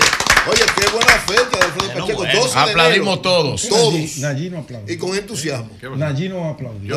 Nayí aplaudió. ¿Tú eres amigo de Pacheco? Yo, yo lo conozco, sí. ¿Tú no eres? Lo conozco. Ah, pero Pacheco, oye, Pacheco es un verdadero amigo de los amigos. Yo De los mejores presidentes la Cámara de cumpleaños, Diputados. De los mejores. Felicidades. Felicidades. Estrella, Muy bien, Pacheco. muy bien. Noto, noto, noto, noto. Pacheco una estrella. En como Mira, que- le di un gran abrazo en la actividad de, La relación del no grupo. Inicia. Estuvo ahí. Miren, no sé si ustedes saben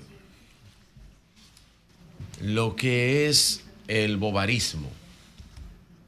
¿De Madame Bovary? El síndrome de Madame Bovary. De Gustave Flaubert. Gustave Flaubert. Flaubert, el francés. Ese síndrome Vamos a ver qué, qué novela trae hoy. de la insatisfacción eterna, crónica, permanente. Madame Bovary. producidos en el contraste de la gente, sus aspiraciones,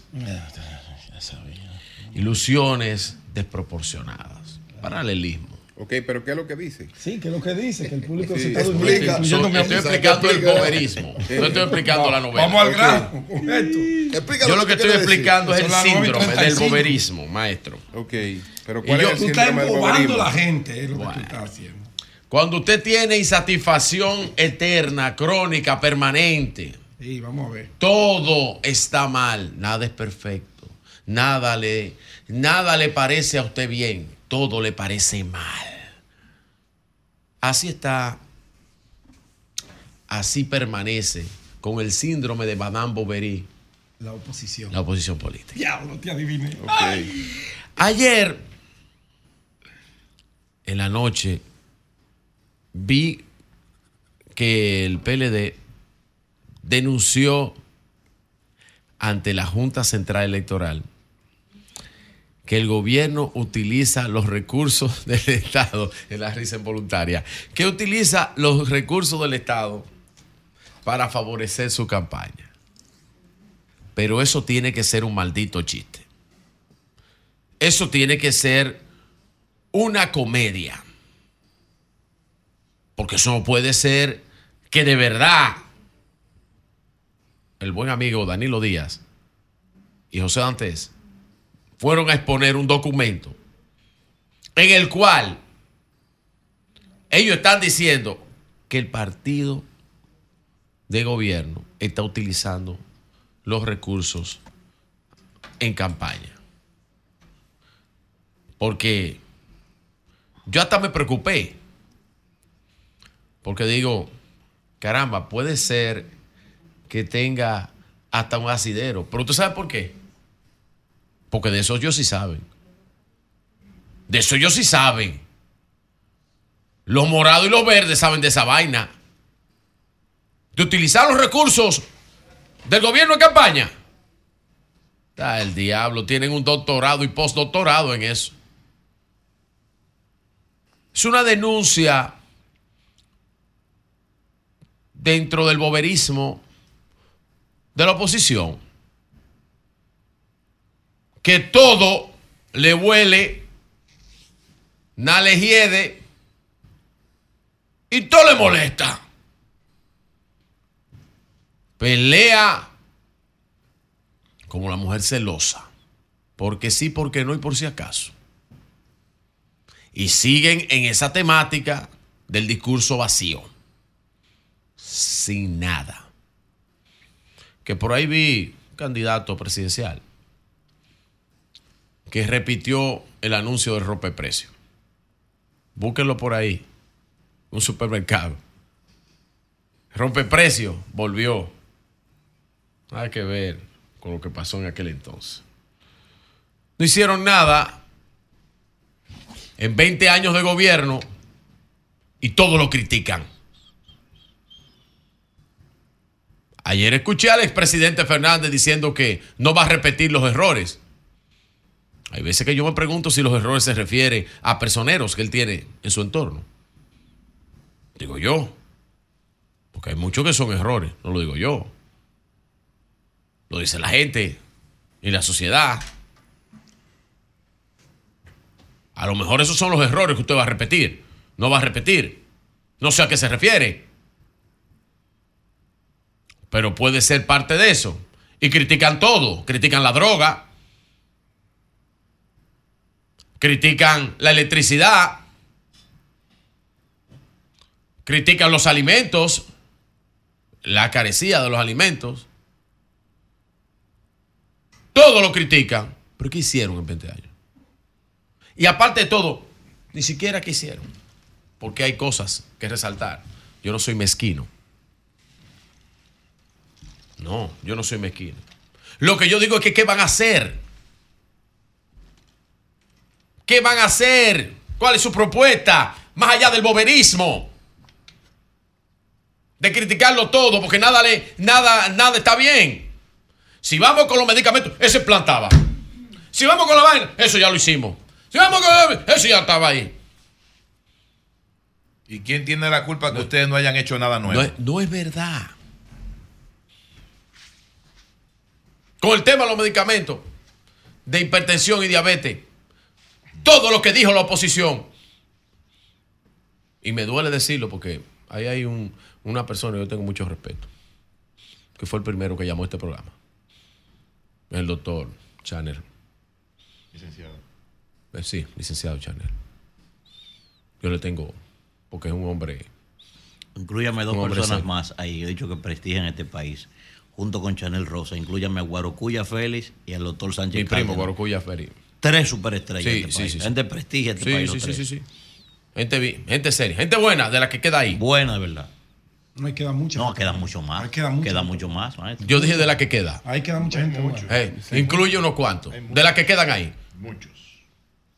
Mm, Una serie de cosas simplemente para criticar. Las cuales yo no entiendo. Ahora, lo que yo sí le pregunto es qué ustedes van a hacer. ¿Qué ustedes van a hacer? Por ejemplo, a Leonel Fernández, yo quisiera en algún momento que, que él diga, eh, ya que está grabando comerciales, que usted le diga a la gente qué usted va a hacer que no hizo en 12 años de gobierno. ¿Qué usted va a hacer que no hizo en 12 años de gobierno y que no resolvió los grandes problemas de este país? No en cuatro, no, en 12. ¿Qué usted va a hacer? Porque ya que usted está de enmendamiento de errores, diga que usted va a hacer. Pero bien, pero bien. Ah, que oía. Yo hablaba del boberismo, pero Leonel Fernández hablaba del boterismo. Dice magnificación de las cosas, ¿verdad? Que hacía el artista botero. Pero bien. Miren, revisen esto, ¿eh? Que voy a decir ahora, poniendo un punto y aparte. Ustedes saben que yo, en los temas, cuando yo advertí aquí, en este panel, todo lo que estaba pasando a lo interno del PLD, hubo que reconocérmelo a mí. Que dije lo de Francisco, adelanté la problemática del, adelanté la problemática de la campaña, adelanté todo aquí. Hay un problema con la candidatura de Abel Martínez. ¿Qué pasa con la candidatura? Y el grupo, el grupo del poder del CP, no es mentira lo que dice José Fran. Andan buscando apiarlo. Andan buscando apiarlo. Que me desmientan. Que dicen para que no le den una pela. Una barrida. Que no prende ni con gasolina. Ay, Dios mío. Por eso es que ustedes ven que hasta los que hablan de él cambiaron el discurso de, de morado a verde. Ya lo cambiaron. Atención, los PLDistas, resuelvan eso.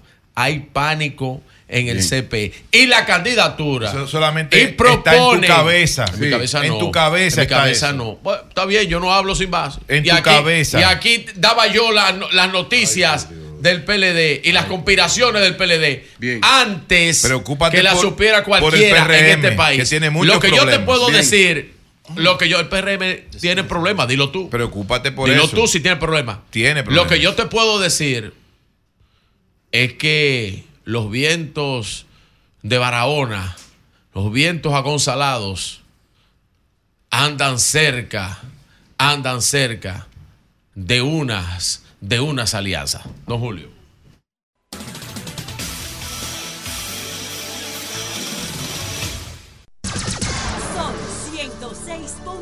106.5. Comunícate 809-540-1065. 610-1065 desde los Estados Unidos. Sol 106.5, la más interactiva.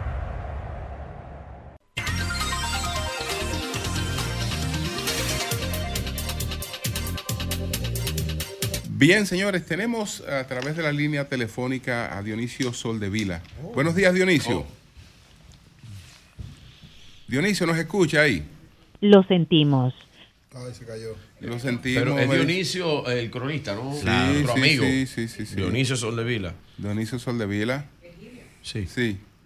Eh, va- Vamos Ah, a ver gracias. aquí si lo... Vo- Voy tomando llamada en lo que aparece Dionisio. O la tumbo si le doy aquí. Ok. Buenos días.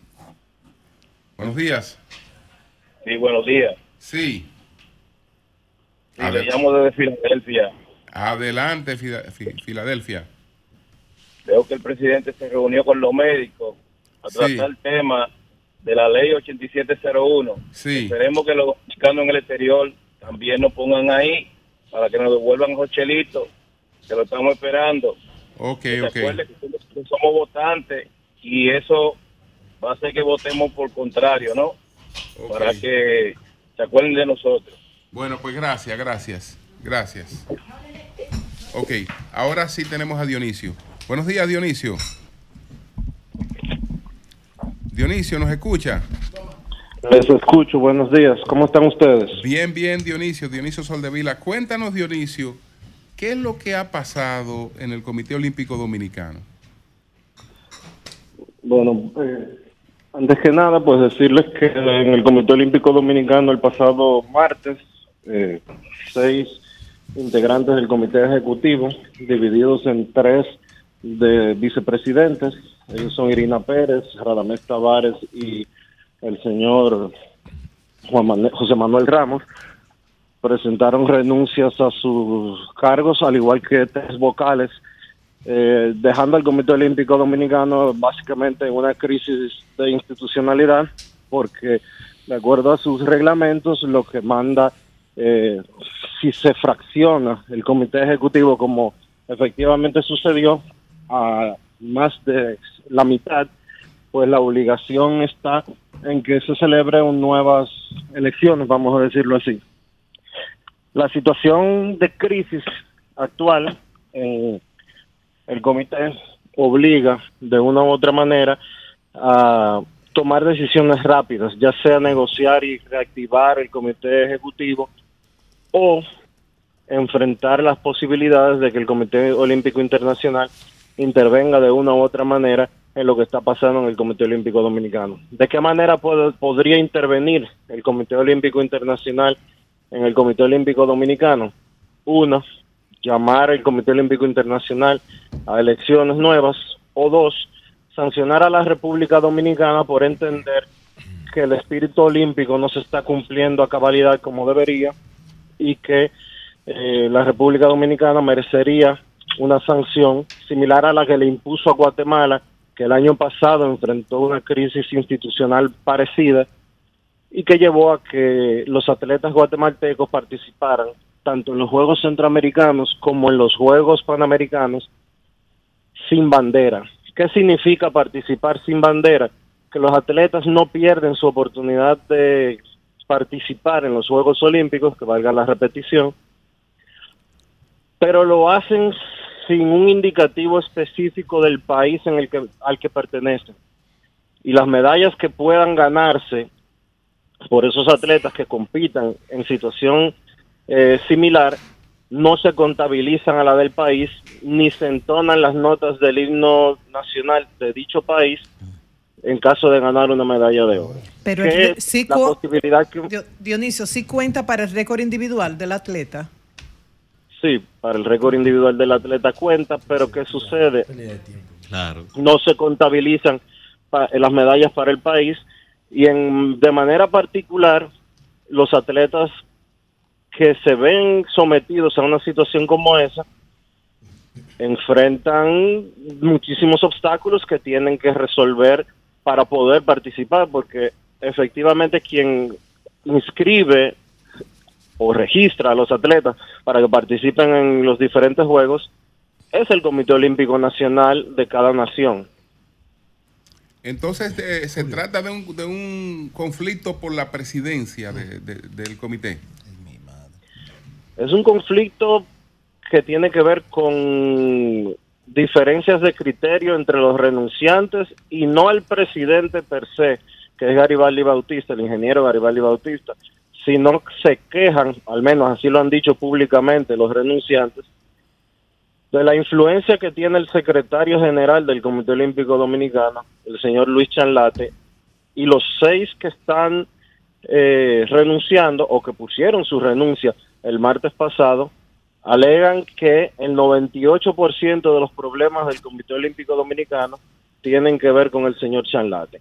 Es un conflicto de poder, es un conflicto de intereses entre esos dos grupos, que me extraña mucho que suceda eso, porque este grupo tiene, tiene apenas un año y un mes de haber sido escogido como comité ejecutivo del Comité Olímpico Dominicano, luego de que Antonia Costa presidiera dicha institución por alrededor de dos años y medio, tras la salida de Luisín Mejía de la posición de presidente. Y básicamente dejan al deporte dominicano en una situación muy incómoda cuando faltan solamente seis meses para la celebración de los Juegos Olímpicos. Yo creo que ellos deberían de ponerse de acuerdo y evitar este tipo de situaciones por asuntos personales y particulares de cada uno de esos 12 miembros del Comité Ejecutivo del Comité Olímpico Dominicano, que lo único que hacen es perjudicar a la mayoría, que son los atletas. Sí, José. Eh, Dionisio, yo quería cambiar el tema brevemente porque también tenemos otra noticia importante en el ámbito deportivo, que es el contrato de Soto y los Yankees para evitar el arbitraje salarial por 31.5 millones. Este es el, este es el, el contrato antes de ser elegible para agencia libre más grande en la historia del béisbol. ¿Le conviene a Soto? ¿Cuáles son las expectativas jugando en el Yankee Stadium? ¿Y tú crees que San Diego salió ganando en este trade con el equipo de los Yankees?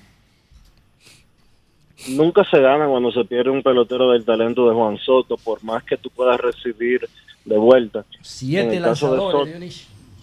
No importa. Dale. Soto es un pelotero de, único en una generación. Eh, y, los, y los peloteros que recibieron a cambio los padres de San Diego todavía tienen que demostrar lo que pueden hacer para Bien. entonces uno valorar eh, el- la balanza de, eh, de los resultados del cambio. En el caso de Soto, como tú bien dices, 31.5 millones es un récord para firma de arbitraje, supera los 30 millones que había firmado eh, Shohei Otani en su último año con los Angelinos de Los Ángeles. Eh, para Soto, pues eleva su valor de mercado automáticamente. Ya es su última temporada previo a la agencia libre y cuando llegue al mercado libre, pues estaremos hablando de algunos 500 millones o más para una contratación que será de 10 o más temporadas con el equipo que quiera quedarse con los servicios del dominicano que tiene apenas 25 años de edad. Entonces, cuando David Ortiz le dijo a los muchachos de abriendo el juego que, que, nadie, que nadie debía rechazar un contrato de 400 millones de dólares, David Ortiz estaba equivocado. Soto está en lo correcto, apostando año tras año, como estaba haciendo LeBron y Jordan. Yo creo que sí, que Soto está en lo correcto en la manera en que se ha manejado desde el principio de su carrera. Él tiene un agente muy inteligente, que es Scott Boras, considerado el mejor agente de grandes ligas. Los peloteros tienen la oportunidad de conseguir la mayor cantidad de dinero única y exclusivamente en la agencia libre, y eso es lo que ellos están haciendo. Soto rechazó 440 millones de dólares, pero desde entonces, desde que él rechazó esos 440, de- Sigue. desde que él rechazó, desde que él rechazó esos 440 millones ha ganado, och- ha asegurado 81 millones porque todavía no se ha ganado los de la temporada del 2024. 80. Bueno, pero Eran 400. Bueno, por un año, eso es verdad. Eran eran cua- eran 440 millones de dólares por 12 temporadas. Ah, no, no, no. Ahora se entiende. ok. Él él eso le daba un promedio de 26 millones de dólares por temporada. Esta temporada él va a ganar 31, la temporada pasada la 98, la anterior a esa ganó 13, ahí hay 71 millones de dólares eh, en tres temporadas, lo que quiere decir que le habría quedado un contrato de nueve años y 268 eh, Excelente ese y enfoque, tre- y ese 300, enfoque, esa y 300, perspectiva es excelente. 300, así y- es. Hasta ahora le ha ido sido- bien, hasta ahora. hasta ahora hasta ahora le ha ido muy bien y vendrá una agencia libre en la que habrá que buscarle muchísimo dinero, probablemente en promedio de entre 35 y 40 millones de dólares por, por temporada, quizás mucho más si se toma en consideración que Shohei Otani, que fue el principal agente libre de esta, tempor de esta temporada muerta, firmó a un ritmo de un promedio de 70 millones de dólares por año. Dionisio, la organización a la que Qué pertenece a la que pertenece Wander Franco, ¿tú crees que va a esperar va a esperar el desenlace de un proceso en la República Dominicana? Esto tiene ya eh, aspectos legales, lo que te voy a preguntar, la posibilidad de algún recurso de Wander Franco sobre la base de que no pesa contra él eh, aún ninguna condena, que está protegido por la presunción de inocencia y que por tanto eh, verse perjudicado en esas circunstancias eh, pudiera tener aspectos eh, contrarios a la ley. Eh, ¿Qué posibilidad ves? es poco probable que Grand- quien está quien puede suspender a Franco actualmente es Grandes Ligas, no el equipo al que él pertenece, los Reyes de Tampa Bay. Es muy poco probable que Grandes Ligas eh, tome una decisión con relación a una suspensión previo a que se defina la situación legal en la República Dominicana. El juicio está supuesto a comenzar en algunos entre cuatro y seis meses, de acuerdo a lo que dicen los abogados, podría extenderse hasta ocho. Eso quiere decir que la temporada del 2024 estaría bien avanzada. ¿Qué yo creo que va a suceder? Que Franco va a ser colocado en lista administrativa en la temporada del 2024, tal y como sucedió en los últimos dos meses y medio de la temporada pasada, y que él cobrará los dos millones de dólares que tiene programados para ganar, dos millones y medio que tiene programados para ganar en la temporada del 2024. Eso él lo va a cobrar, probable, lo más probable. No obstante, Franco va a ser sancionado de una u otra manera una vez se defina su situación legal en la República Dominicana. Enfoque condena- Es interesante, quizás solamente sea una sanción, Una sanción, por una temporada o por determinada No. cantidad de juegos y él luego pueda continuar. con- Dionisio. Dependiendo de la decisión del juicio. Dionisio, De la decisión sí. chatarra. dígame. Es- Bien. Dionisio, si él sale, ¿verdad? Bien del proceso aquí en la República Dominicana, tú dices, él tiene muchas probabilidades de volver a, a- a grandes ligas. No, yo no he dicho eso. Él tiene Entonces, me gustaría saber tiene- eso. Yo lo que te estoy diciendo es que él no va a ser sancionado por grandes, que Grandes Ligas no va a emitir una opinión con relación al caso Wander Franco hasta que su situación penal en República Dominicana se defina. no se Sí. no, no se defina. Ahora te pongo el caso Trevor Bauer. Trevor Bauer fue sometido a la justicia. Trevor Bauer, lanzador de los Dodgers de Los Ángeles, Sí. fue sometido a la justicia en ese entonces, acusado de agresión sexual contra dos mujeres. Fue descargado en la corte penal. Tenía dos años de contratos restantes por los Dodgers. El comisionado de Grandes Ligas, Ron Manfred, por la investigación que hizo la institución, le impuso una sanción de 323 juegos, que era exactamente lo que le quedaba al contrato de Trevor Bauer. Entonces, ¿qué va a pasar con Franco? Que está siendo investigado por grandes ligas bajo una acusación de violación de la política contra la violencia doméstica, agresión sexual y abuso infantil. El comisionado de grandes ligas, Rob Manfred, tiene la libertad de imponer la sanción que él considere. No hay una tipificación específica de cuánto juego por X sanción. Es su entera convicción la que determina la sanción que corresponde. Pero Franco tiene otro problema, aparte de una posible sanción de grandes ligas. Y es que Franco, con una acusación de, abuso sexual infantil en la República Dominicana, tiene que someterse ante el consulado de los Estados Unidos a que le dé una visa. ¿Y qué han dicho los expertos de inmigración de Estados Unidos a medios como The Athletic, New York Times y demás? Que ellos consideran que una acusación como la que pesa sobre Franco No le dan le haría muy difícil conseguir un visado para entrar a Estados Unidos. Si sucede que el consulado de Estados Unidos, cuando se defina su situación, no le otorga un visado a Franco para viajar a los Estados Unidos, él entraría automáticamente en violación de su contrato con los Reyes de Tampa Bay.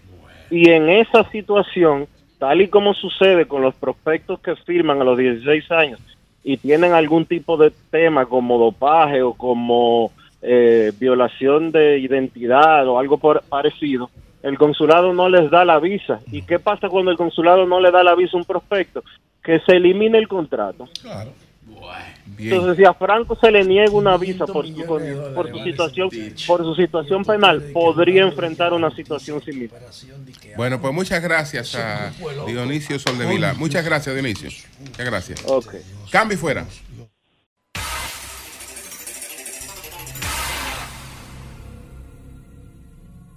Son 106.5.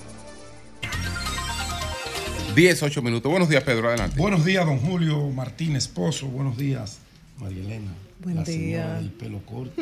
Con unos cogido con eso. Con ideas largas. Sí. buenos días a todo el equipo. Buenos días al equipo de producción. Buenos días a todos nuestros amables televidentes, radio escucha y cibernautas. Qué bueno, llegamos al viernes, finaliza la semana laboral para nosotros. Hay otros que tienen una semana más extensa y trabajan hasta el sábado, hasta el mediodía, hasta las 5, 4 de la tarde. Pero bueno, eh, hagan un fin de semana tranquilo, pásenla bien siempre. Leer es un buen ejercicio, hacer ejercicios también, ejercicio físico. Bueno, mira, eh, de entrada eh, debo hacer mención de una feria importantísima que se ha anunciado en Barahona, una feria turística que nuestro buen amigo eh, Kelvin Faña, director del periódico El Pregonero, pues ya eh, dio todas las informaciones. Eh, se llama Expoturismo y Atracciones 2024, por amor a Barahona. Será del primero al 3 de marzo del año 2024 y estará como sede el Hotel Costa Larimar en Barahona. Para contactos, si usted tiene el interés de exhibir sus productos, sus servicios para esa feria turística que promoverá los destinos de Barahona y todo el sur, incluyendo Pedernales. Usted llama a nuestro buen amigo Kelvin Faña, director del periódico El Pregonero, un, un gran amigo, un fajador, ha colocado ese periódico en un sitial de preferencia número uno entre los eh, entre la clase política y la clase social dominicana. Usted llama a Kelvin ahí al 809-965-8643. Expo Turismo y atracciones eh, de Barahona. Bueno, hago un abrazo llamado. A mi hermano Kelvin Faño, un abrazo. Un abrazo. Un abrazo para él hermano. Eh, eh, Joan, yo había hablado del tema de, de aquí, de Carmen Renata 3, que eso pertenece al distrito municipal de Pantoja. Ahí hay una situación bastante grave Miren, con la miren, basura. miren, miren, miren. eso. Miren eso. La gente de allí me pide a gritos, a diario, Fidel. que por favor, que llame a. Fidel para que le mande los camiones. Ahí, mire, ahí no hay un radio de acción de más de 100 metros entre un vertedero y otro. O sea, ya no son eh, lugares, depósitos de basura, no. Son vertederos que se han convertido dentro de un residencial, que viven personas mayores, que vive gente, que vive niños, que tenemos un desafío con todas estas epidemias que tenemos, que las gripes, que si la chikungunya, que si el dengue, que caramba, Los ratones. le- leptospirosis. Y ahí, y ahí debe Pero- haber, Pedro, dos mil apartamentos más o menos. Ahí deben Y haber cuidado. por lo menos 2.000 unidades habitacionales y el alcalde de Pantojas parece que, si lo he visto, no me acuerdo. O al parecer no le importa esa situación, pero ellos pagan su factura, le llega su factura de ese En el mantenimiento. de esa claro. tasa Sí. por servicio de recogida de basura 200 pesos. que hay que pagarla y no reciben el servicio. Ya ellos están eh, planificando hacer una movilización, cerrar calles, porque solamente así es que algunas autoridades pues le prestan atención a los problemas de la ciudadanía. Hay que obligarlos a que ejerzan la función un hombre que quiere elegirse. Él tiene una campaña para reelegirse y él cree que la Pero, basura eh, lo va a eh, reelegir. ese. Sí. El que tiene ese residencial lleno de basura. Sí, ese- eso es uno. No, si Dios. te vas a Pantoja, es un solo basurero. Pero él quiere reelegirse. Ah. Bueno, ahí está la denuncia. Ojalá, ¿cómo dice Manuel que se llama? Fidel. Fidel. Ojalá y Fidel, el alcalde de Pantoja, pues mande esos camioncitos de Ihaxo y que entren allá hasta las plataneras. Van y resuelven eso. Pero a la gente hay que darle, por lo menos, mínimamente, mínimamente, las condiciones de que vivan con higiene. Bueno, yo le voy a poner un audio, porque aquí hay cosas que son como insólitas, para que ustedes vean cómo se utiliza una institución del Estado que ojalá y nuestro buen amigo Tony Peñaguaba nos llame, porque yo creo que eso fue un abuso de Leoncito. Leoncito es ¿Quién es el, Leoncito? el- el director de la Junta Municipal de Don Juan. Don Juan, aquí entre Monteplata y. y- Ah, Tito, Tito Ajá. Fenatrano, sí. Ajá, que le dicen Leoncito, Leoncito. Leoncito, Tito Leoncito, Fenatrano. Tú, tú conoces bien eso ahí. Claro, yo conozco a Entonces, Tito. él, escuchen cómo él está promoviendo con el apoyo, según ese audio que ustedes van a escuchar, un operativo. Esa es la voz, de, la voz de Leoncito, de Tito. No, es un, es un anuncio promoviendo un operativo Ah, médico. ok, ok, Vamos a escuchar. Vamos a escucharlo. Adelante, Joan. El Gabinete Social de la Presidencia y la Junta Municipal de Don Juan te invitan este sábado 13 a partir de las 7.30 de la mañana y hasta las 2 de la tarde al gran operativo médico en la Escuela Primaria de Don Juan con los siguientes servicios. Odontología, consulta médica para adultos y niños, entrega de medicamentos totalmente gratis, entrega de lentilla para la vista, entrega de raciones alimenticias y servicio de gestión para la tarjeta Supérate. Cortesía de Anderson de los Santos y tu super síndico, Leoncito José. Tito, Tito, Tito. Vita. El Gabinete de Política Social paga el operativo médico y Leoncito se beneficia políticamente de los recursos públicos. Eso se llama usar los recursos del Estado. Entonces, a mí me gustaría, a mí me gustaría espérese, espérese. que Tony nos llame.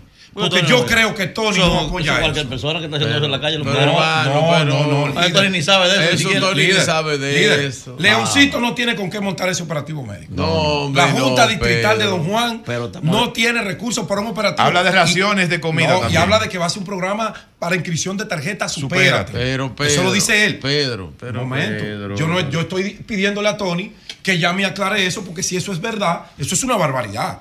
Eso es un abuso. Tito recursos llámame. Pero yo creo que quizás se le fue la mano a Leoncito, a Tito, no sé cómo se llaman, allí lo conoce mejor que yo. Ahora, cuando a mí me mandaron el audio, yo, yo tengo que socializar esto. El operativo médico está perfecto. Eso está bien. Eso lo hacemos todo. Pero usted no puede que invita el gabinete de políticas sociales. Lo dice el audio, no lo digo yo. Lo dice el audio. Y después invita a tu síndico, tu alcalde, Leoncito. No, tu super síndico. Tu super síndico. ¿Pero quién es que invita? ¿Con cuál cuarto que se va a hacer eso? Porque eso es campaña política.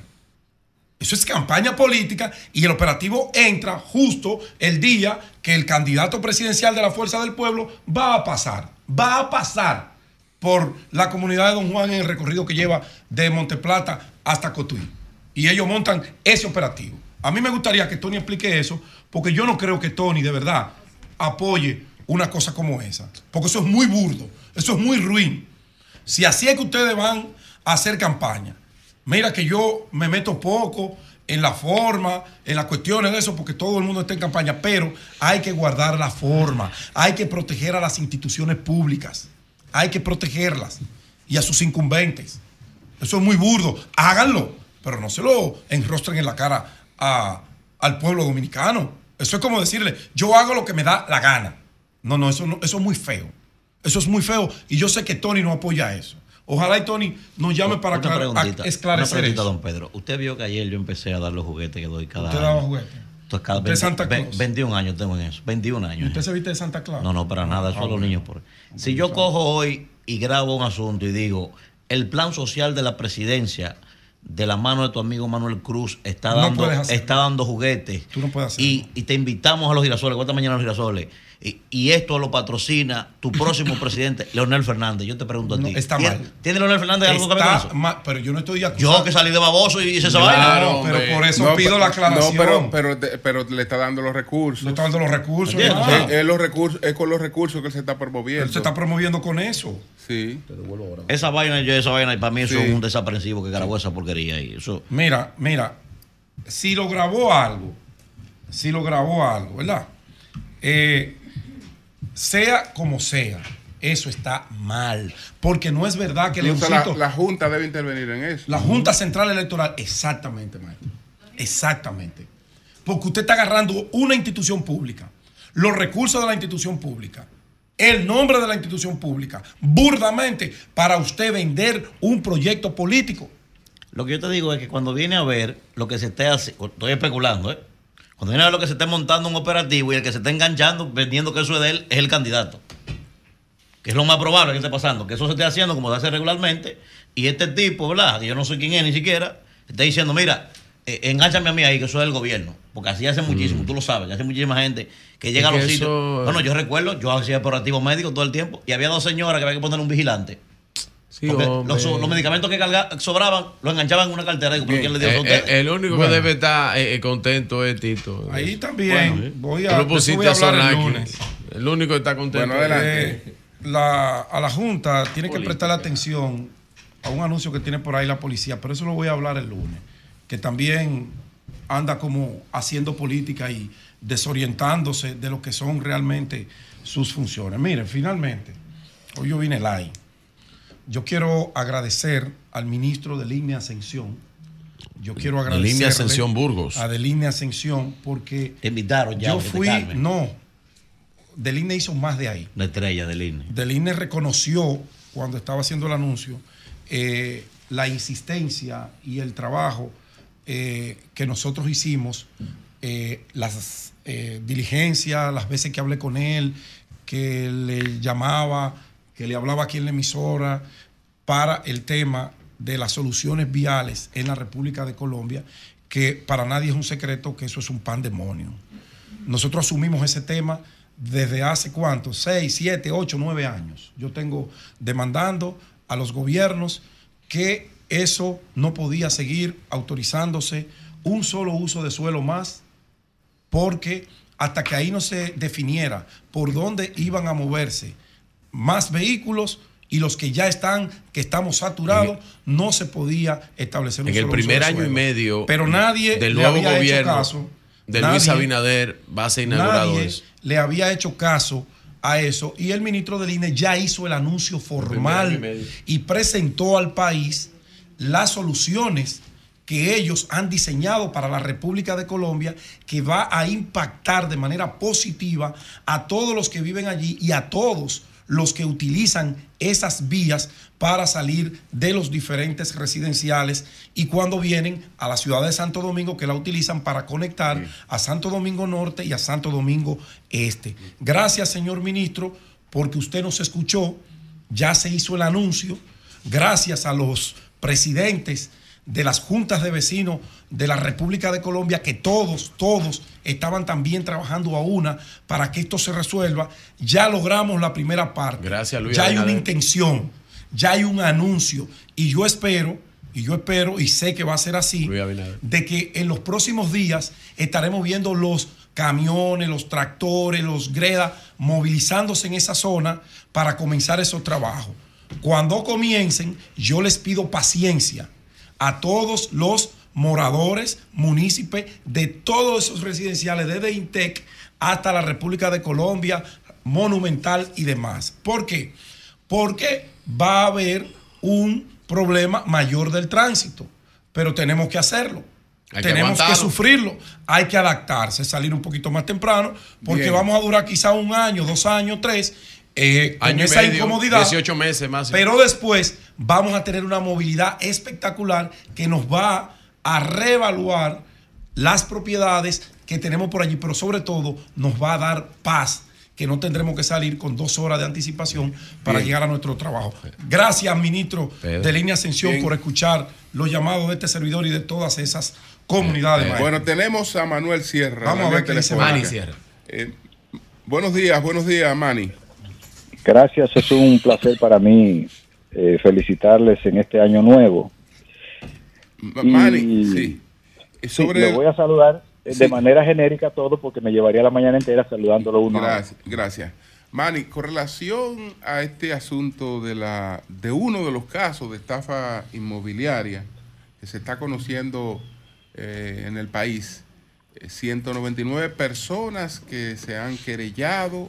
Eso es Eh, entonces, eh, ¿qué posibilidades tú ves en esto? Bien, esta mañana y durante las últimas semanas tú has venido haciendo unos eh, análisis que a mí me parecen que son eh, prudentes y muy adecuados. Mm, Yo creo que el tema no se le está dando desde el Ministerio Público el trato que se debe eh, corresponder quizás por un asunto de alarma social. Eh, lamentablemente el Ministerio Público ha tomado esta, este norte como elemento fundamental y todos estos, te- estos temas donde eh, puede advertir que hay algún tipo de beneficio eh, social, pues entonces los asume. Eh, yo creo que lo que habría que preguntarse en beneficio del programa, básicamente mi comentario lo encamino en esa dirección, es determinar si la persona que ha hecho este tipo de negocio civil tiene las tierras donde va a realizar eh, esos eh, proyectos habitacionales. Sí. Porque lo primero que hay que determinar es que se trata de contratos que se hicieron voluntariamente con particulares, no con el Estado. Por tanto, si la tierra existe donde se van a hacer esos proyectos, entonces no existiría al final del día tal estafa. Yo creo que a esto se le está dando un mal enfoque y en los casos que yo he tenido experiencia con temas similares, primero el número de personas hace traumático el proceso. Imagínense 200, eh, 199 querellantes, uno que no va, otro que no puede ir, y en fin, eso es un caos total. Eso no avanza. El segundo elemento es que en la experiencia que he tenido es que al final del día los ministerios públicos pierden los casos en el aspecto penal, que es el, el- las competencias y los derechos que le incumben, porque se determina que se trata de un asunto de naturaleza civil. Y los jueces lo único que han terminado reteniendo es el aspecto civil, pero viene el otro problema para los dueños de las acciones, que nunca terminan de conseguir esos derechos porque la persona básicamente entonces se refugia de que ya prácticamente le pagó a esos ciudadanos que eh, encaminaron sus recursos para eh, la adquisición de un inmueble. Otro elemento que me llama la atención es que le han impuesto 18 meses. Sobre todo que hay que determinar si esas negociaciones, perdón, se hicieron con una compañía que tiene personalidad propia o con estas personas a modo individual, con los eh, señores que ahora están imputados, que es otro elemento que tampoco eh, ni los jueces ni el Ministerio Público ha venido respetando. Eh, Manny, El juez y lo- dominicano- di- disculpa, Manny, y lo, Perdón, termino esta última idea. Sí. y hago- el juez dominicano se ha convertido en un juez carcelero, porque también se ha sumado a la ola de, de las prisiones preventivas. Y eso, más que bien, lo que termina es afectando la institucionalidad y la credibilidad del sistema de justicia. Ahora te escucho. Manny, no, pero en el caso de las empresas, solamente para una aclaración jurídica, eh, los gerentes no cargan con la responsabilidad directa eh, de lo que pueda ocasionar eh, sus empresas. siempre que los gerentes hayan violado el mandato que le dio la persona moral, que es otra de las cosas que había que determinar. Ok, ok. Recuérdate que las personas morales actúan por resoluciones, por asambleas. Por Claro. tanto, si esos gerentes no han violado el mandato de la persona moral, al final del día, legalmente hablando, fuera de todo el ruido, ellos no asumirían responsabilidad. De manera que yo creo que no hay una estafa contra el Estado, sino una estafa, eh, perdón, una alegada estafa en contra de particulares que habría que determinar si las propiedades donde se van a establecer esas, eh, esas eh, habitaciones, esos inmuebles, no existen. Y hay que ver entonces cuáles han sido las argucias que han utilizado esta persona para que los ciudadanos voluntariamente, con un contrato, le hayan eh, cedido esos recursos, porque a todo eso, lo que el elemento que se tiene, digamos, la prueba que se tiene, es un contrato de naturaleza civil. Por tanto, este es un proceso que aunque se encamine en ese expansionismo penal por la vía eh, del Ministerio Público, al final del día terminará como debe terminar, en el aspecto puramente civil y la única pena que tendrá ese señor al final del día es la medida de coerción que ahora eh, va a pulgar y que posiblemente más adelante una corte pudiese, legalmente hablando, variarle la medida de coerción a estos ciudadanos partiendo de este mismo análisis que yo tengo y de otros precedentes que existen. Ma- Manny, el, el caso está sometido por, o sea, eh, es una, porque se está sometiendo por estafa. La- la- si esa estafa no es civil, digo yo. Bueno, el problema es que esa es la calificación como una forma de parar el reclamo social del Ministerio Público que le pone un apellido.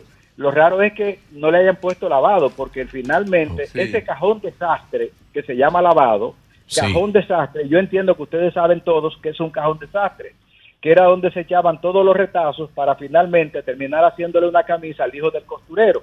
Entonces, el lavado es un cajón desastre, donde el Ministerio Público termina refugiando todas las acciones que ve que no puede llevar conforme a la- al, al elemento típico, entonces lo refugia en el lavado de activos como una forma de que los, de que los jueces finalmente, como se trata de unas acusaciones de esta naturaleza, terminen imponiendo medidas ¿Qué? de coerción. Es bueno que el país sepa que conforme está redactado el Código Procesal Penal, el juez está obligado a poner medidas de coerción. No hay forma de que el juez no imponga con la reforma que se hizo en el 2015 de la- del Código Procesal Penal de que el juez no imponga medidas de coerción. Tiene que ponerla porque así lo estableció el legislador, aunque sea presentación periódica, pero tiene que imponerla, aunque, aunque los elementos no se configuren, desgraciadamente. Si el imputado o los imputados, pero el principal imputado, eh, alegara que de lo que se trata es de una quiebra, ¿qué pasa?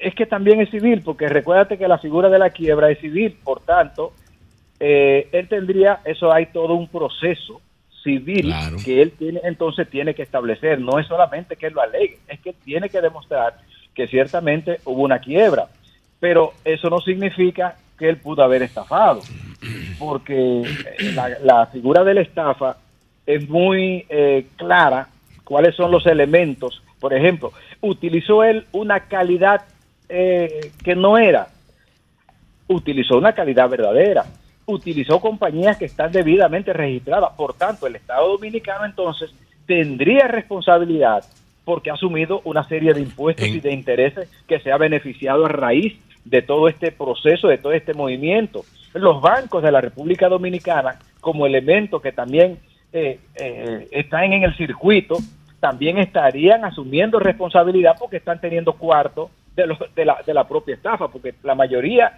de esos dineros, para que estén lavados, tienen que ingresar necesariamente a través del sistema bancario. De manera que eh, estos casos, los ministerios públicos los asumen más por una política eh, moderna de, Sí. de- de montarse en, en, en el Mediático, del- sí. Correcto, pero eso va a terminar donde debe terminar, Eh, en y- el aspecto civil y los ciudadanos que están afectados, más que bien, lo que van a hacer es gastar dos veces. Sí, porque eh, ahora van a tener que gastar, y aquí meto yo cuchillo contra mi garganta, para pagar abogados, porque el Ministerio Público no puede asumir lo civil, solamente va a asumir lo penal.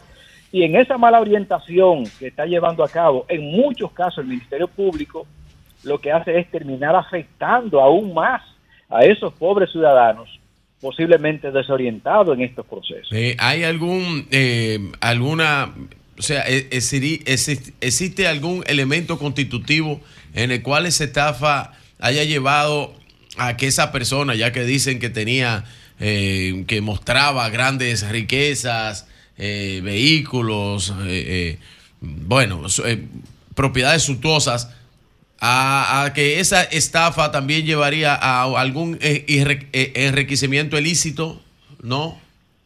Bueno, ese sí sería una, una parte que pudiese eh, enfocarse. Me parece que sí, pero eh, lo otro es que también pudiese estarse condenando doblemente por un mismo tipo penal. Si se quiere enfocar desde el tipo penal, porque tú no me puedes a mí eh, retener la estafa y el beneficio de la estafa, ¿cuál es? Lógicamente es enriquecerme. Por tanto, tú no me puedes entonces juzgar por estafa, enriquecimiento y luego por lavado. Si me está diciendo, porque ¿cuál fue entonces el fin del- de la estafa?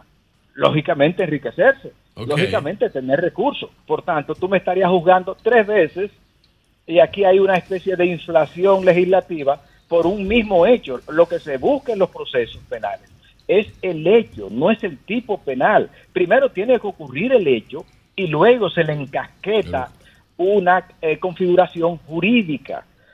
Aquí estamos actuando mal. Como dicen los mexicanos, primero te meto preso y luego salgo a investigar. Yo creo que lo que hay que hacer es investigar primero y Sí. luego te meto preso. Aquí le están haciendo el, el sistema de osmosis penal invertido. Yo y por tanto, lejos. este tipo de proceso, no, yo tengo experiencia así mismo en la, en la provincia de Santo Domingo. Habían 60 o 70 eh, querellantes. Al día de hoy, eso tiene más de, de 10 años, no han podido crecer- eh, cobrar un solo centavo, ni tampoco tienen los inmuebles, porque el Ministerio Público lo que ha hecho es finalmente empantanar el proceso y no camina. Bien. Y, ni- y, la- y las personas no tienen eso y, y el ciudadano termina también quebrado. Lo que sí, eh, lo que que- sí yo entiendo, Manny, y, y yo entiendo que eso traza una pauta y traza una raya de pizarro para los que, tal como él, porque no es él solamente, en el mercado y las constructoras que están haciendo muchísimas diabluras en este país con los eh, adquirientes de propiedades. Algunos que las venden de forma fantasma, algunos que no tienen forma de cómo construirla y otras que engañan Bien. a los compradores en el proceso. Miren un detalle importante. La Sí. mayoría de esos contratos tiene una cláusula que dice que si las cosas varían, los precios, el, el comprador está obligado a asumir esas nuevas variaciones de la varilla, del cemento, de la mano de obra. Y ellos firman esos contratos provisionales leyendo esas cláusulas. Es decir, estos eh, vendedores no le colocan una pistola a estas personas cuando van a comprar los inmuebles. Sí. Quienes tienen que tener el deber de cuidado son los compradores, verificar que le presenten la documentación, que le presenten los inmuebles, que le presenten los títulos y a partir de ahí entonces tienen que generar ese tipo de acuerdo. De manera que yo creo que aquí lo que hay son contratos civiles, pero que nadie se ha encargado, ni siquiera el abogado de los imputados se ha encargado de explicarlo, porque lo que anda es asumiendo prácticamente una responsabilidad y para eso pues lo puede asumir directamente las personas que ahora están imputadas, no hay que buscarse un abogado para eso. Yo una vez no, directamente. Manny, yo una vez no compré un bien porque el promotor del bien, que yo no conocía, lo vi en una valla, yo lo llamo y el promotor del bien, ¿tú sabes qué me dijo? Ah, bueno, está bien, entonces tú quieres uno, deposítame 10 mil dólares y entonces yo le dije, pero ¿cómo te va? Y, y cuando yo te veo, no, tú me lo depositas y me mandó un número de cuenta y ese tipo tiene una valla ahí en, en varios proyectos y tú le depositas, imagino la gente que le deposita 10 mil dólares y después que le manda un recibo eh, y, y si se lo manda y, y- y si le reconoce, ¿tú entiendes? Porque eso sin ningún tipo de contrato. Para él reservarte, empezando a reservar, había que darle 10 mil dólares. Lo que pasa es que hay una una vieja expresión. Sí, con una maldita valla que él tiene nosotros. puesta. Hay una vieja expresión de los dominicanos. Compramos el candado después que nos roban. Claro, bueno, claro. gracias, ma- gracias, Eso va a trazar la raya de Pizarro, por lo menos. Sí, Va, gracias, va. gracias. No, yo no creo que eso vaya a trazar nada. Es realmente. Hay muchos constructores delincuentes, Este no es maestro. normal, son Ahí- 700 millones. Aquí hay muchos constructores la- y muchos pseudo la- es el constructores. mantequilla inmobiliario. A- Aquí hay varios, Es un mantequilla aquí hay varios claro. casos, varios casos incluso superiores a eso. Como ese Que no- inmobiliario, sí, Julio, sí. con 200, con 200 etapas. Hay varios casos. Sí, hay, dime hay- uno. hay varios Dime casos. hay Está varios, bien, digan uno, hay varios casos, hay varios casos. Digan uno. Que, hay varios casos. Pero uno, mencióname Pero hay varios casos. Con 200 casos y 700 millones. Hay varios casos. Puede eh, haber un caso eh, de más, de más de- dinero, de más pero de- no así. de- de más de mil millones. Esto era una estructura el Estado tiene contable. que- lo que pasa, Pero hay- lo que pasa, lo que pasa Hay casos hasta turísticos que son más grandes. Sí, sí. Uno, pero no 200. Bueno, cambio fuera.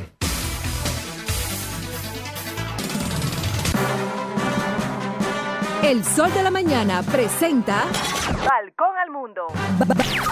Balcón al Mundo con el periodista Pedro Sepsek. Buenos días, buenos días. Adelante, don Pedro. Inicialmente lo que está pasando en el Medio Oriente y en la península arábiga, con esta, bueno, por un lado, gran escalada, eh, que representa que ya se le terminó la paciencia a Estados Unidos y a Gran Bretaña, apoyados eh, por otros países, en algunos casos de una forma más bien simbólica, como ustedes saben, eh, bombardearon posiciones eh, de, la, de los hutíes en, en Yemen, y esto, vamos a decir, representa como por lo menos dos o tres escalones más en lo que tiene que ver con todos los conflictos en marcha en esa zona. Eh, como ustedes saben, esto se produce después de múltiples ataques eh, de los hutíes. Esta, eh, por cierto, es un grupo eh, musulmán shia que tiene apoyo de Irán y que está enfrascado allí en una guerra civil en, en Yemen.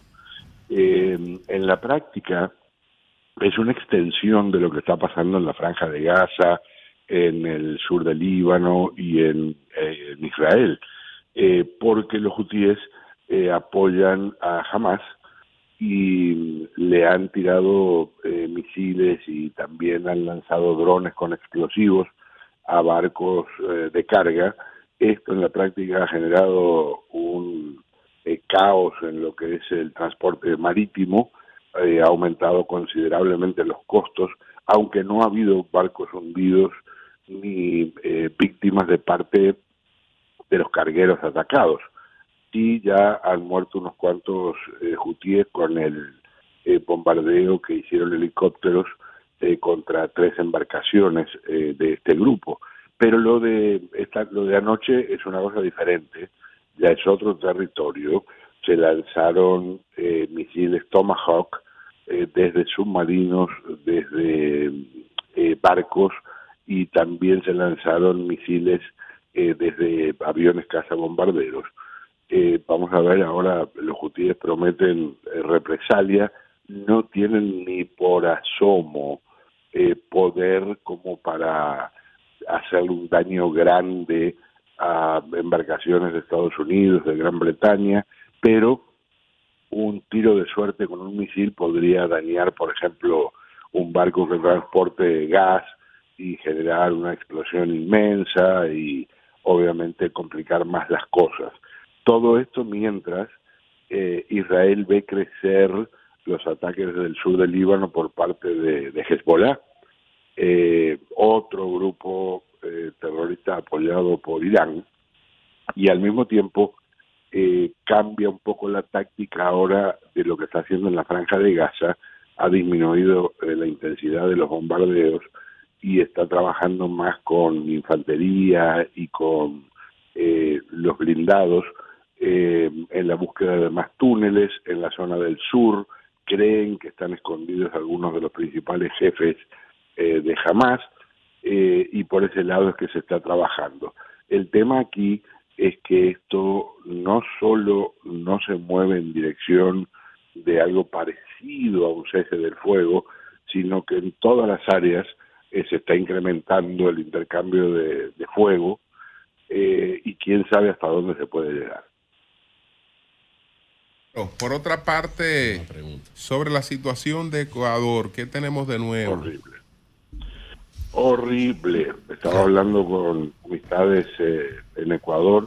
Eh, hay un miedo impresionante y aquí eh, el presidente Daniel Novoa ha decidido algo que eh, sí cuenta con el apoyo de, de la población ampliamente, eh, que es, bueno, la mano más dura posible para enfrentar este desafío.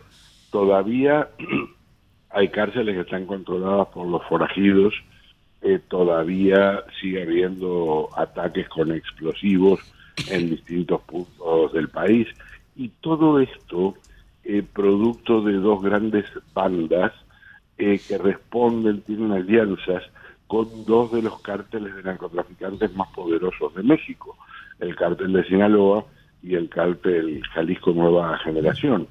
Entonces, aquí hay un proceso en marcha que no es un asunto de hace unos días. Esto se viene cocinando hace tranquilamente eh, más de un año, eh, tal vez más de dos años, y al principio fue relativamente leve, gradual, y ha hecho obviamente erupción como un volcán en el correr de las últimas semanas. Entonces, el ejército ahora está en la calle, ah, se ha multiplicado la presencia policial, por cierto, todavía hay policías rehenes. Eh, hubo unos testimonios dramáticos de colegas eh, del canal TC Televisión en Guayaquil que estaban transmitiendo en vivo y de repente se encontraron con una banda de una docena de tipos armados que le pusieron pistolas, escopetas en la cara. Eh, mi respeto para eh, nuestros colegas que eh, siguieron transmitiendo y lograron de alguna forma eh, controlar el, el obvio, natural miedo que genera una situación de este tipo. Pero hoy por hoy, todavía, disculpas, todavía el gobierno no tiene eh, ni cerca el control, la capacidad de decir que se, re- se ha recuperado la estabilidad y hay quienes dicen que esto podría ponerse peor antes que mejore.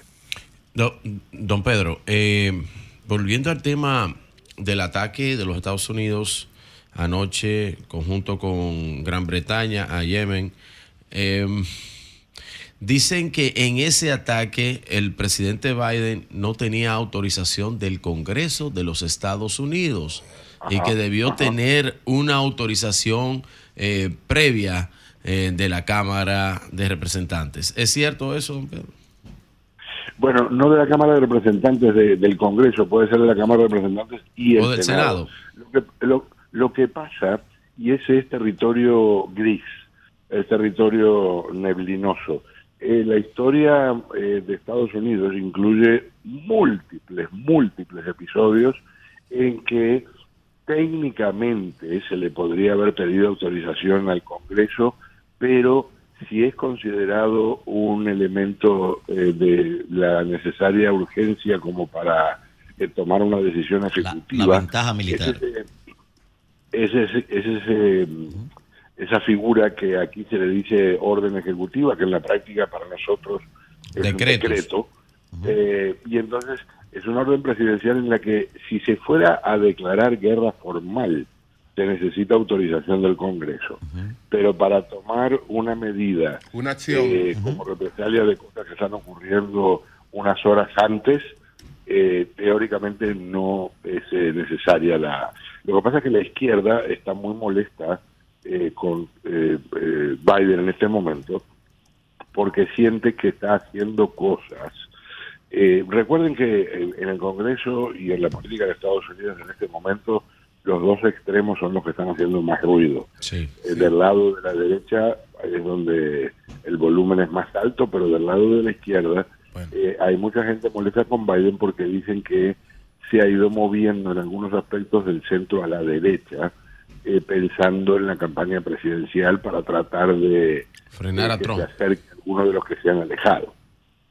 Bien, pues muchas gracias, muchas gracias, muchas gracias, don Pedro. Muchas gracias. Pedro. gusto, un abrazo. Muchas gracias. Parece que hay una decisión en el TC. Eh, me informan, alguien que esté por ahí en los predios que nos llame. Estamos Porque parece ver que hubo un fallo contrario. ay, Contrario a- Estamos, un fallo contrario a, A lo- a quien había ganado las elecciones, a Trajano Vidal Potentini.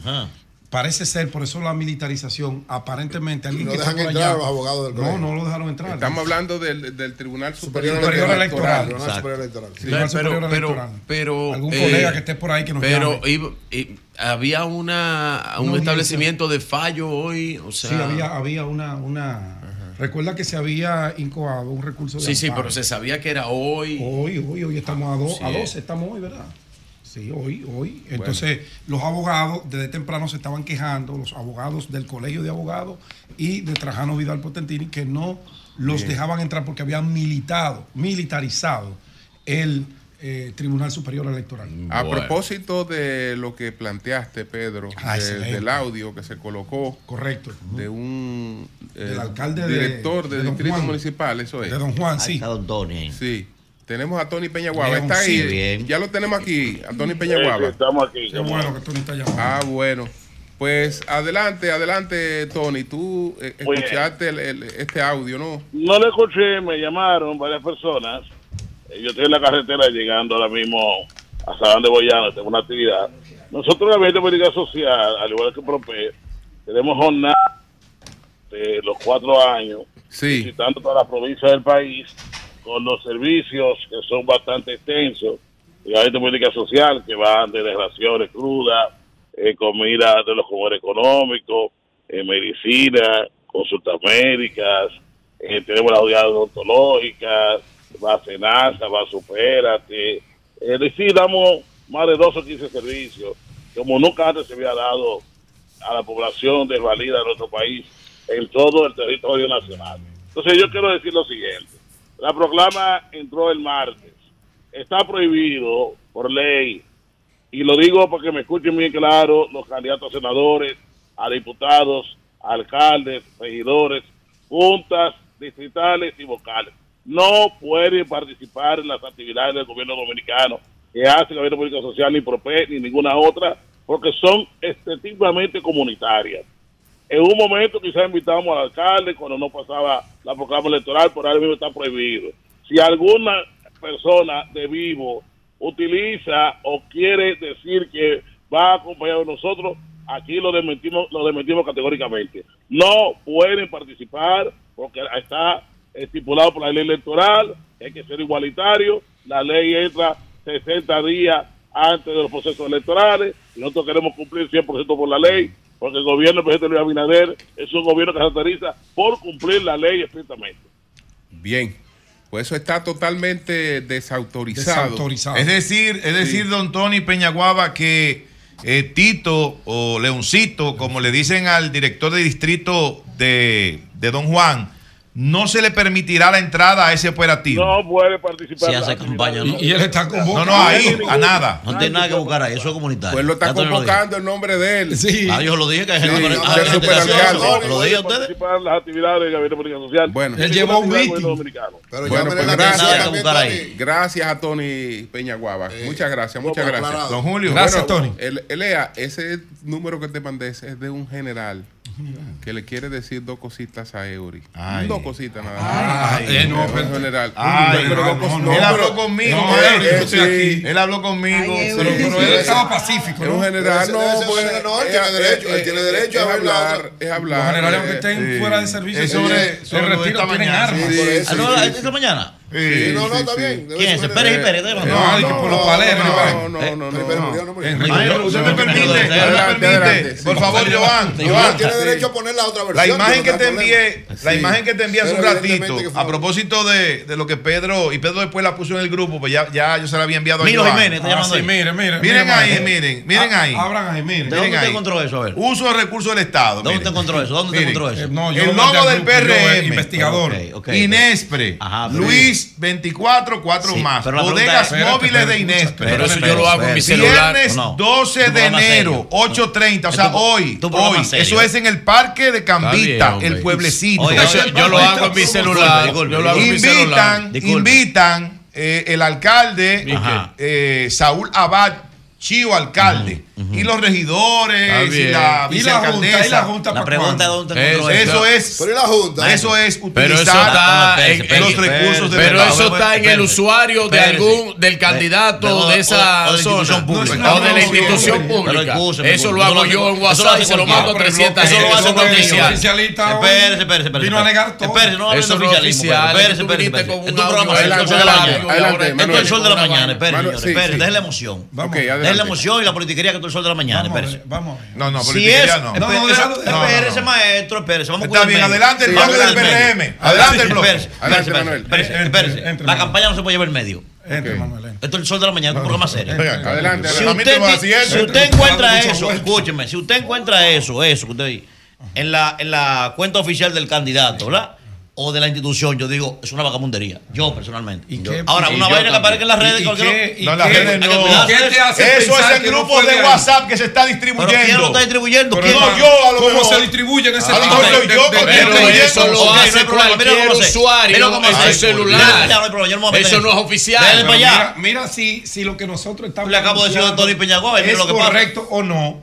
Miren si es correcto o no. Que Tony llamó. Pero eso te lo pudiste haber inventado tú. Pero eso No. lo dije yo. No. Pues yo te- ¿Qué Tú te lo pudiste No, haber no, inventado. no, Julio, ahora el programa se inventa no, no, cosas. Ahora No, nosotros no, no, inventar aquí. Como usuario, tú Ah, pudiste no, haberlo no, hecho. O sea, nosotros aquí no inventamos lo que Na- nadie decimos. se va a inventar. Vamos a llamar para Tito- me está Tú no, yo hice el audio. Tuyo, Ah, tú no, lo tiene. ni allí. Sí, pero eso se puede hacer en un celular, puede inventar cualquiera. Sí. Un partidario tuyo, Sí. No lo hice yo. de lo loco de las redes. Pero mira a ver si. Lo Pero Tony acaba de confirmar Bueno, que sí, que va al operativo. Pedro. escúcheme, que tenemos al mayor Tene- general Ah, perdón. retirado, eh, Ramírez Ferreira, José Antonio Ah, Ramírez Ferreira, sí. que quiere, ¿Ese era el presidente de la DNCD? que tiene No, un mensaje, hermano. hermano, hermano, pero también general, Sí. eh, José Antonio Ramírez Ferreira, Vamos a ver. el mayor general Mayor. Pero es para Eury esa llamada, no para No, para nosotros. mí no. Él quiere, él le quiere dar un mensaje a Eury. Vamos a ver. Buenos días, general, adelante. Buenos días. Sí, Mi saludo para todos. sí. Es refiriéndome a los pronunciamientos que hizo Eury hoy en la mañana, lo cual les respeto, pero no comparto. Perfecto. Primero, en el espacio del kilómetro 12 de la autopista de las Américas no caben mil personas. Ahí nunca, nunca hubo mil militares y policías. Es una falacia. El otro pronunciamiento en que él solamente se refiere a uno de los participantes, hay una pregunta. Y los militares y policías que ahí murieron en el cumplimiento de órdenes recibidas de un gobierno legalmente constituido, que no tenían familia, no tienen valor, o se va a olvidar el camarada, los militares y policías asesinados para desarmarlo. La prosperidad que hoy tiene él se debe a las Fuerzas Armadas y al gobierno del doctor Joaquín Balaguer, que es realmente el padre de la democracia en este país.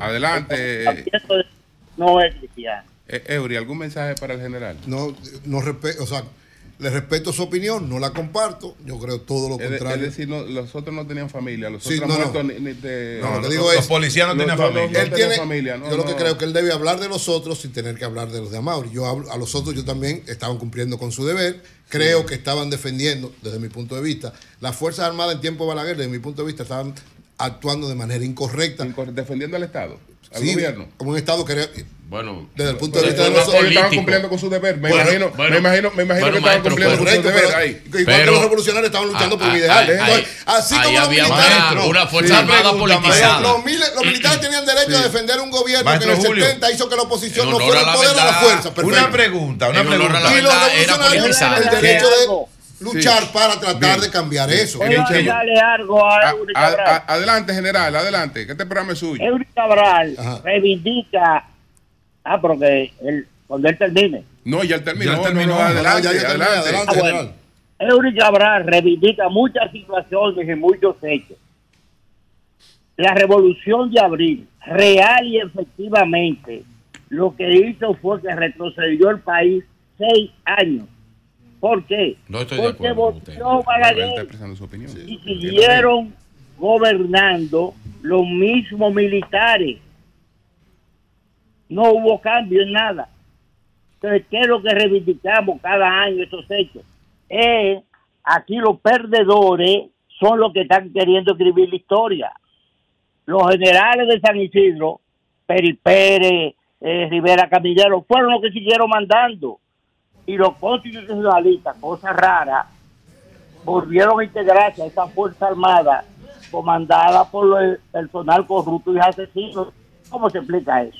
Bien. Porque volvieron a la Fuerza Armada, bueno. Bocarachi, Alimenti, todos volvieron a las Fuerzas Armadas. Bueno, y los jefes eran los mismos asesinos, criminales que ellos nombraban. ¿Cómo se explica eso? Bueno, pues muchas gracias mm. al general eh, retirado José Antonio Ramírez Ferreira. Muchas gracias, general. Yo tengo una pregunta para usted, maestro. A ver si usted me, puede orientar un poco, porque yo. No, yo respeto el. Yo era, una cosa fuerte. Yo era mi. Yo era mi Con respeto para el general, desafortunada su opinión. Yo era muy joven. Eh, maestro, ¿qué era The Royal Bank of Canada? ¿Qué era eso? Eso era un banco. ¿Usted, sabe lo que era eso? Yo sí, no, sí, sí, claro. Aquí había uno, ¿verdad? Yo sí, no, claro. Sí, sí. Claro, lo. Lo, yo no recuerdo bien. Sí, eso, sí, sí. ¿Y usted la recuerda? Claro que lo recuerdo. Ah, ¿Qué pasó ahí? Eso se llamaban confiscaciones revolucionarias. Ah, oye, ah,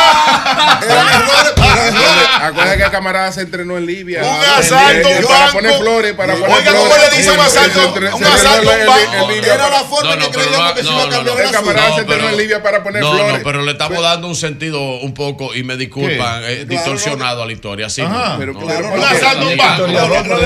¿Cómo que se llama eso? Los 5 mil muertos. ¿cómo se llama? Los 5 mil muertos de la ¿Cómo se llama eso? Los muertos di que, eh, recaudación revolucionaria, ¿cómo es? Le, asaltaban banco a El asalto a un banco, a. Asalto a un banco. Ellos andaban con pistolitas de agua asaltando el banco. Yo no lo voy a cambiar. Yo no lo voy a cambiar. Oye, la verdad que los cinco la verdad que la democracia, ah, la democracia permite tu Bendición a la democracia. Este. Pero para nosotros poder hacer lo que estamos haciendo aquí en este panel. No, no, y Camaño y todo lo que pasó en este país fue para eso, Dios mío. El golpista, Ahora, tú estás hablando. Ah, pero si tú te ah, vas a referir al presidente en armas de este ah, el, golpista del 73. Ah, el golpista del 73. No, un héroe nacional. Yo no tengo más nada que hablar. No, no, para ti. Para mí no es un héroe nacional. Para mí, Camaño de la Revolución es uno. Y del 73 es otro. Espérese, ayer, espérese, espérese. Mañana. Si usted va a coger este programa para faltar el respeto, no, no, no. El lunes no me siento. No, no, pero una opinión. Es el opinión. Esa es mi opinión. Y tiene que respetarla. Esa es mi opinión y tiene que respetarla. ¿Qué opinión de qué? Ah, ah, ¿Qué de qué? A Camaño. ¿Qué tamaño de qué? Tú al lado de tú. No, no, ¿qué es esto, maestro? Un momentito, un momentito. Pero mi amigo, el fanatismo Mire, no oiga, lo que el fanatismo tiene usted, Oye. que no sabe reconocer a Joaquín Balaguer lo que hizo por este país. Pero por eso y solamente vive que... insultando su memoria. Pero Yo no le voy a decir usted, usted, no lo ve. ¿No lo ves? Es un insulto. No lo ves. No lo ves. Sin embargo, sin embargo, te digo una cosa, una cosa era Camaño en el 65 y otra cosa en el 73. No, sí. no, bueno, pero golpita. Nos vamos a la normalidad. Nos vamos a la normalidad.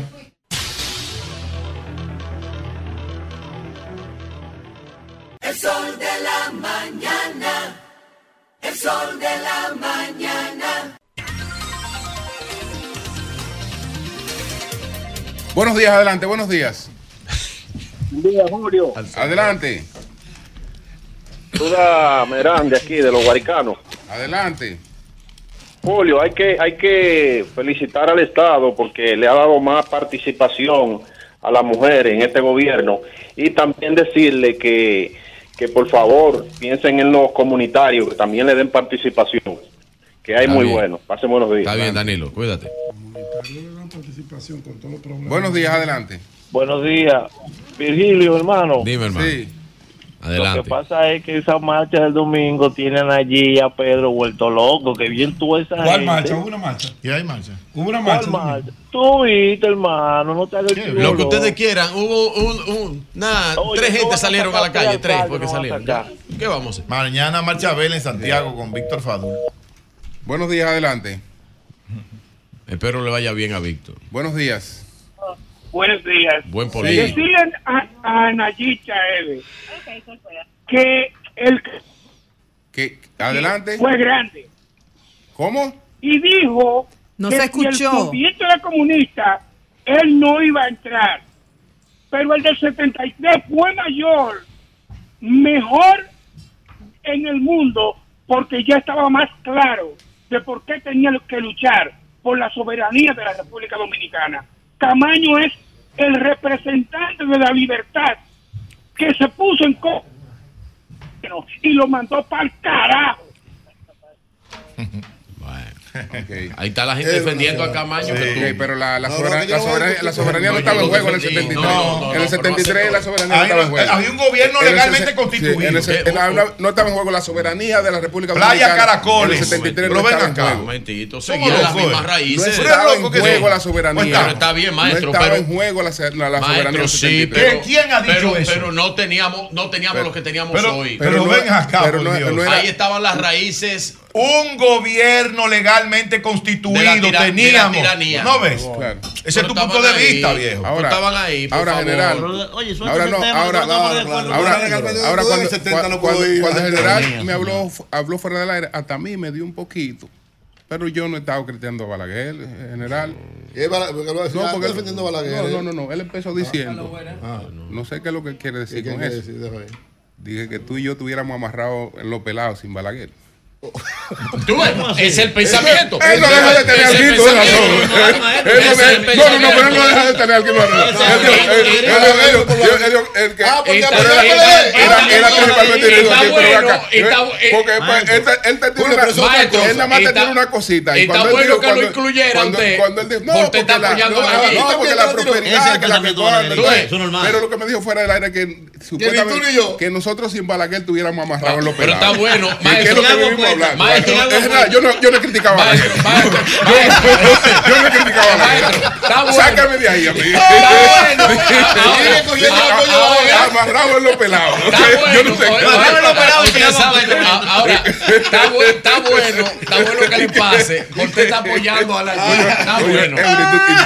Tú estabas amarrado en los pelados. Eso, eso sí en contra, de la, en contra, yo, en yo contra creo, un historiador, estaba, un historiador como usted, en contra de la historia. No, yo creo al revés. No, yo, yo creo que no solamente sin Balaguer, sin Lili, sin Trujillo, sin Santana y sin Baez. Es la misma, es el mismo hilo de pensamiento. Balaguer, Balaguer, Balaguer fue que te trajo del exilio. Él tiene razón. Él tiene en ciencia. Sí, sí. Al contrario, Balaguer se reivindicó apoyando al PLD. O sea, logró que el país avanzara porque él. Pagando un favor. Pagando un favor, eh. no, apoyando. Pagando un favorcito.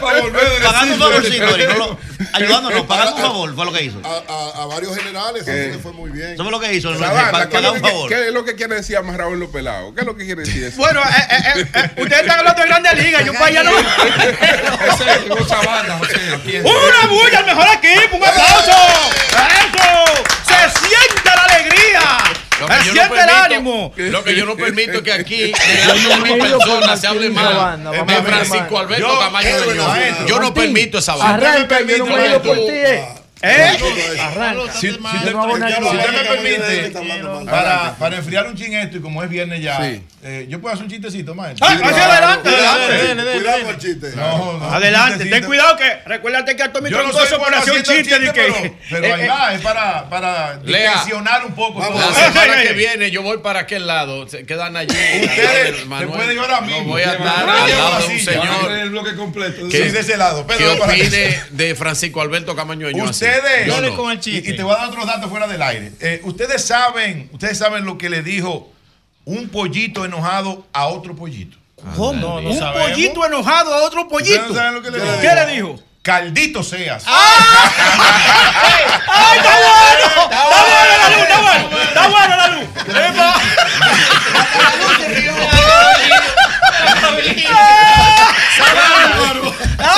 Virgilio, Virgilio, ¿qué es lo que te pasa a ti con Maní? ¿Qué es lo que te pasa con Maní? Que tú me dijiste. Tú no pegas una hoy. Eh, ¿Qué fue lo que le pasó a Tommy Troncoso, el narrador del Licey, que fue? Ah. Él se puso a mandar saludos ahí, que lo estaba ah, escribiendo. Sí, sí, sí. Y yo dije, un saludo aquí con la quema ya.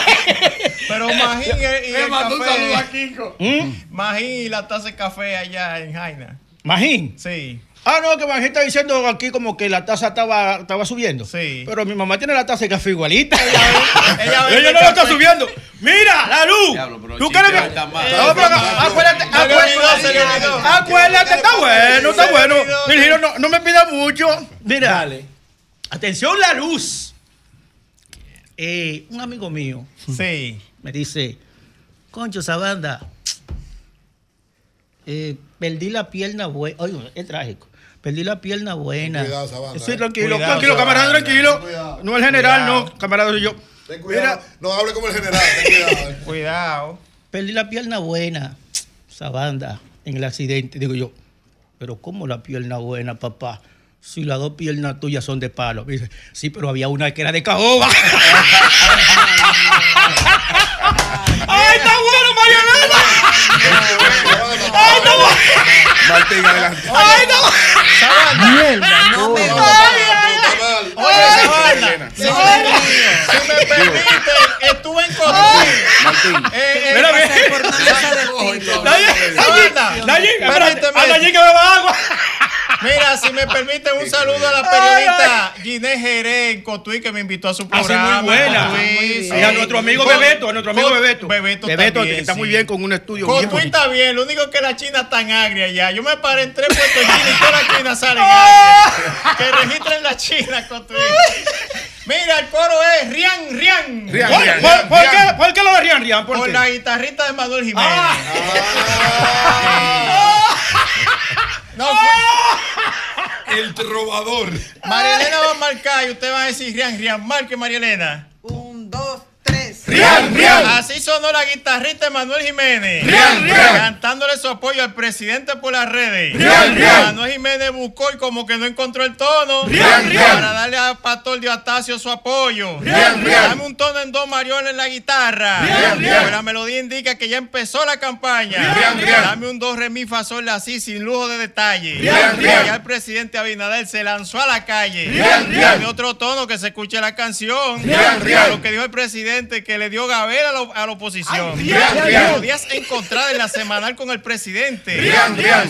Al, subsidiar los medicamentos, la hipertensión y la diabetes. Rian, para febrero los municipios se preparan para el evento. Haciendo la alianza Rescate RD que llevará más gente al concierto. El tono se definirá en las elecciones municipales. La melodía sonará para las presidenciales. Leonel está cantando, está sacando cuenta. El presidente no le dan los numeritos para ganar en primera vuelta. José José Fran sin esperar el tono se está desesperando. Rian, La Rian. victoria de la alianza ya la está cantando. Suéname la melodía en Santo Domingo Este, por favor. Rian. Para saber de Luis Alberto Pastor Diatacio, ¿quién cantará mejor? Arrecia Pastor Diatacio, que el espíritu sale. Rian. El Señor reprenda esa valla que pusiste en medio de la calle. Bien, bien, Martín.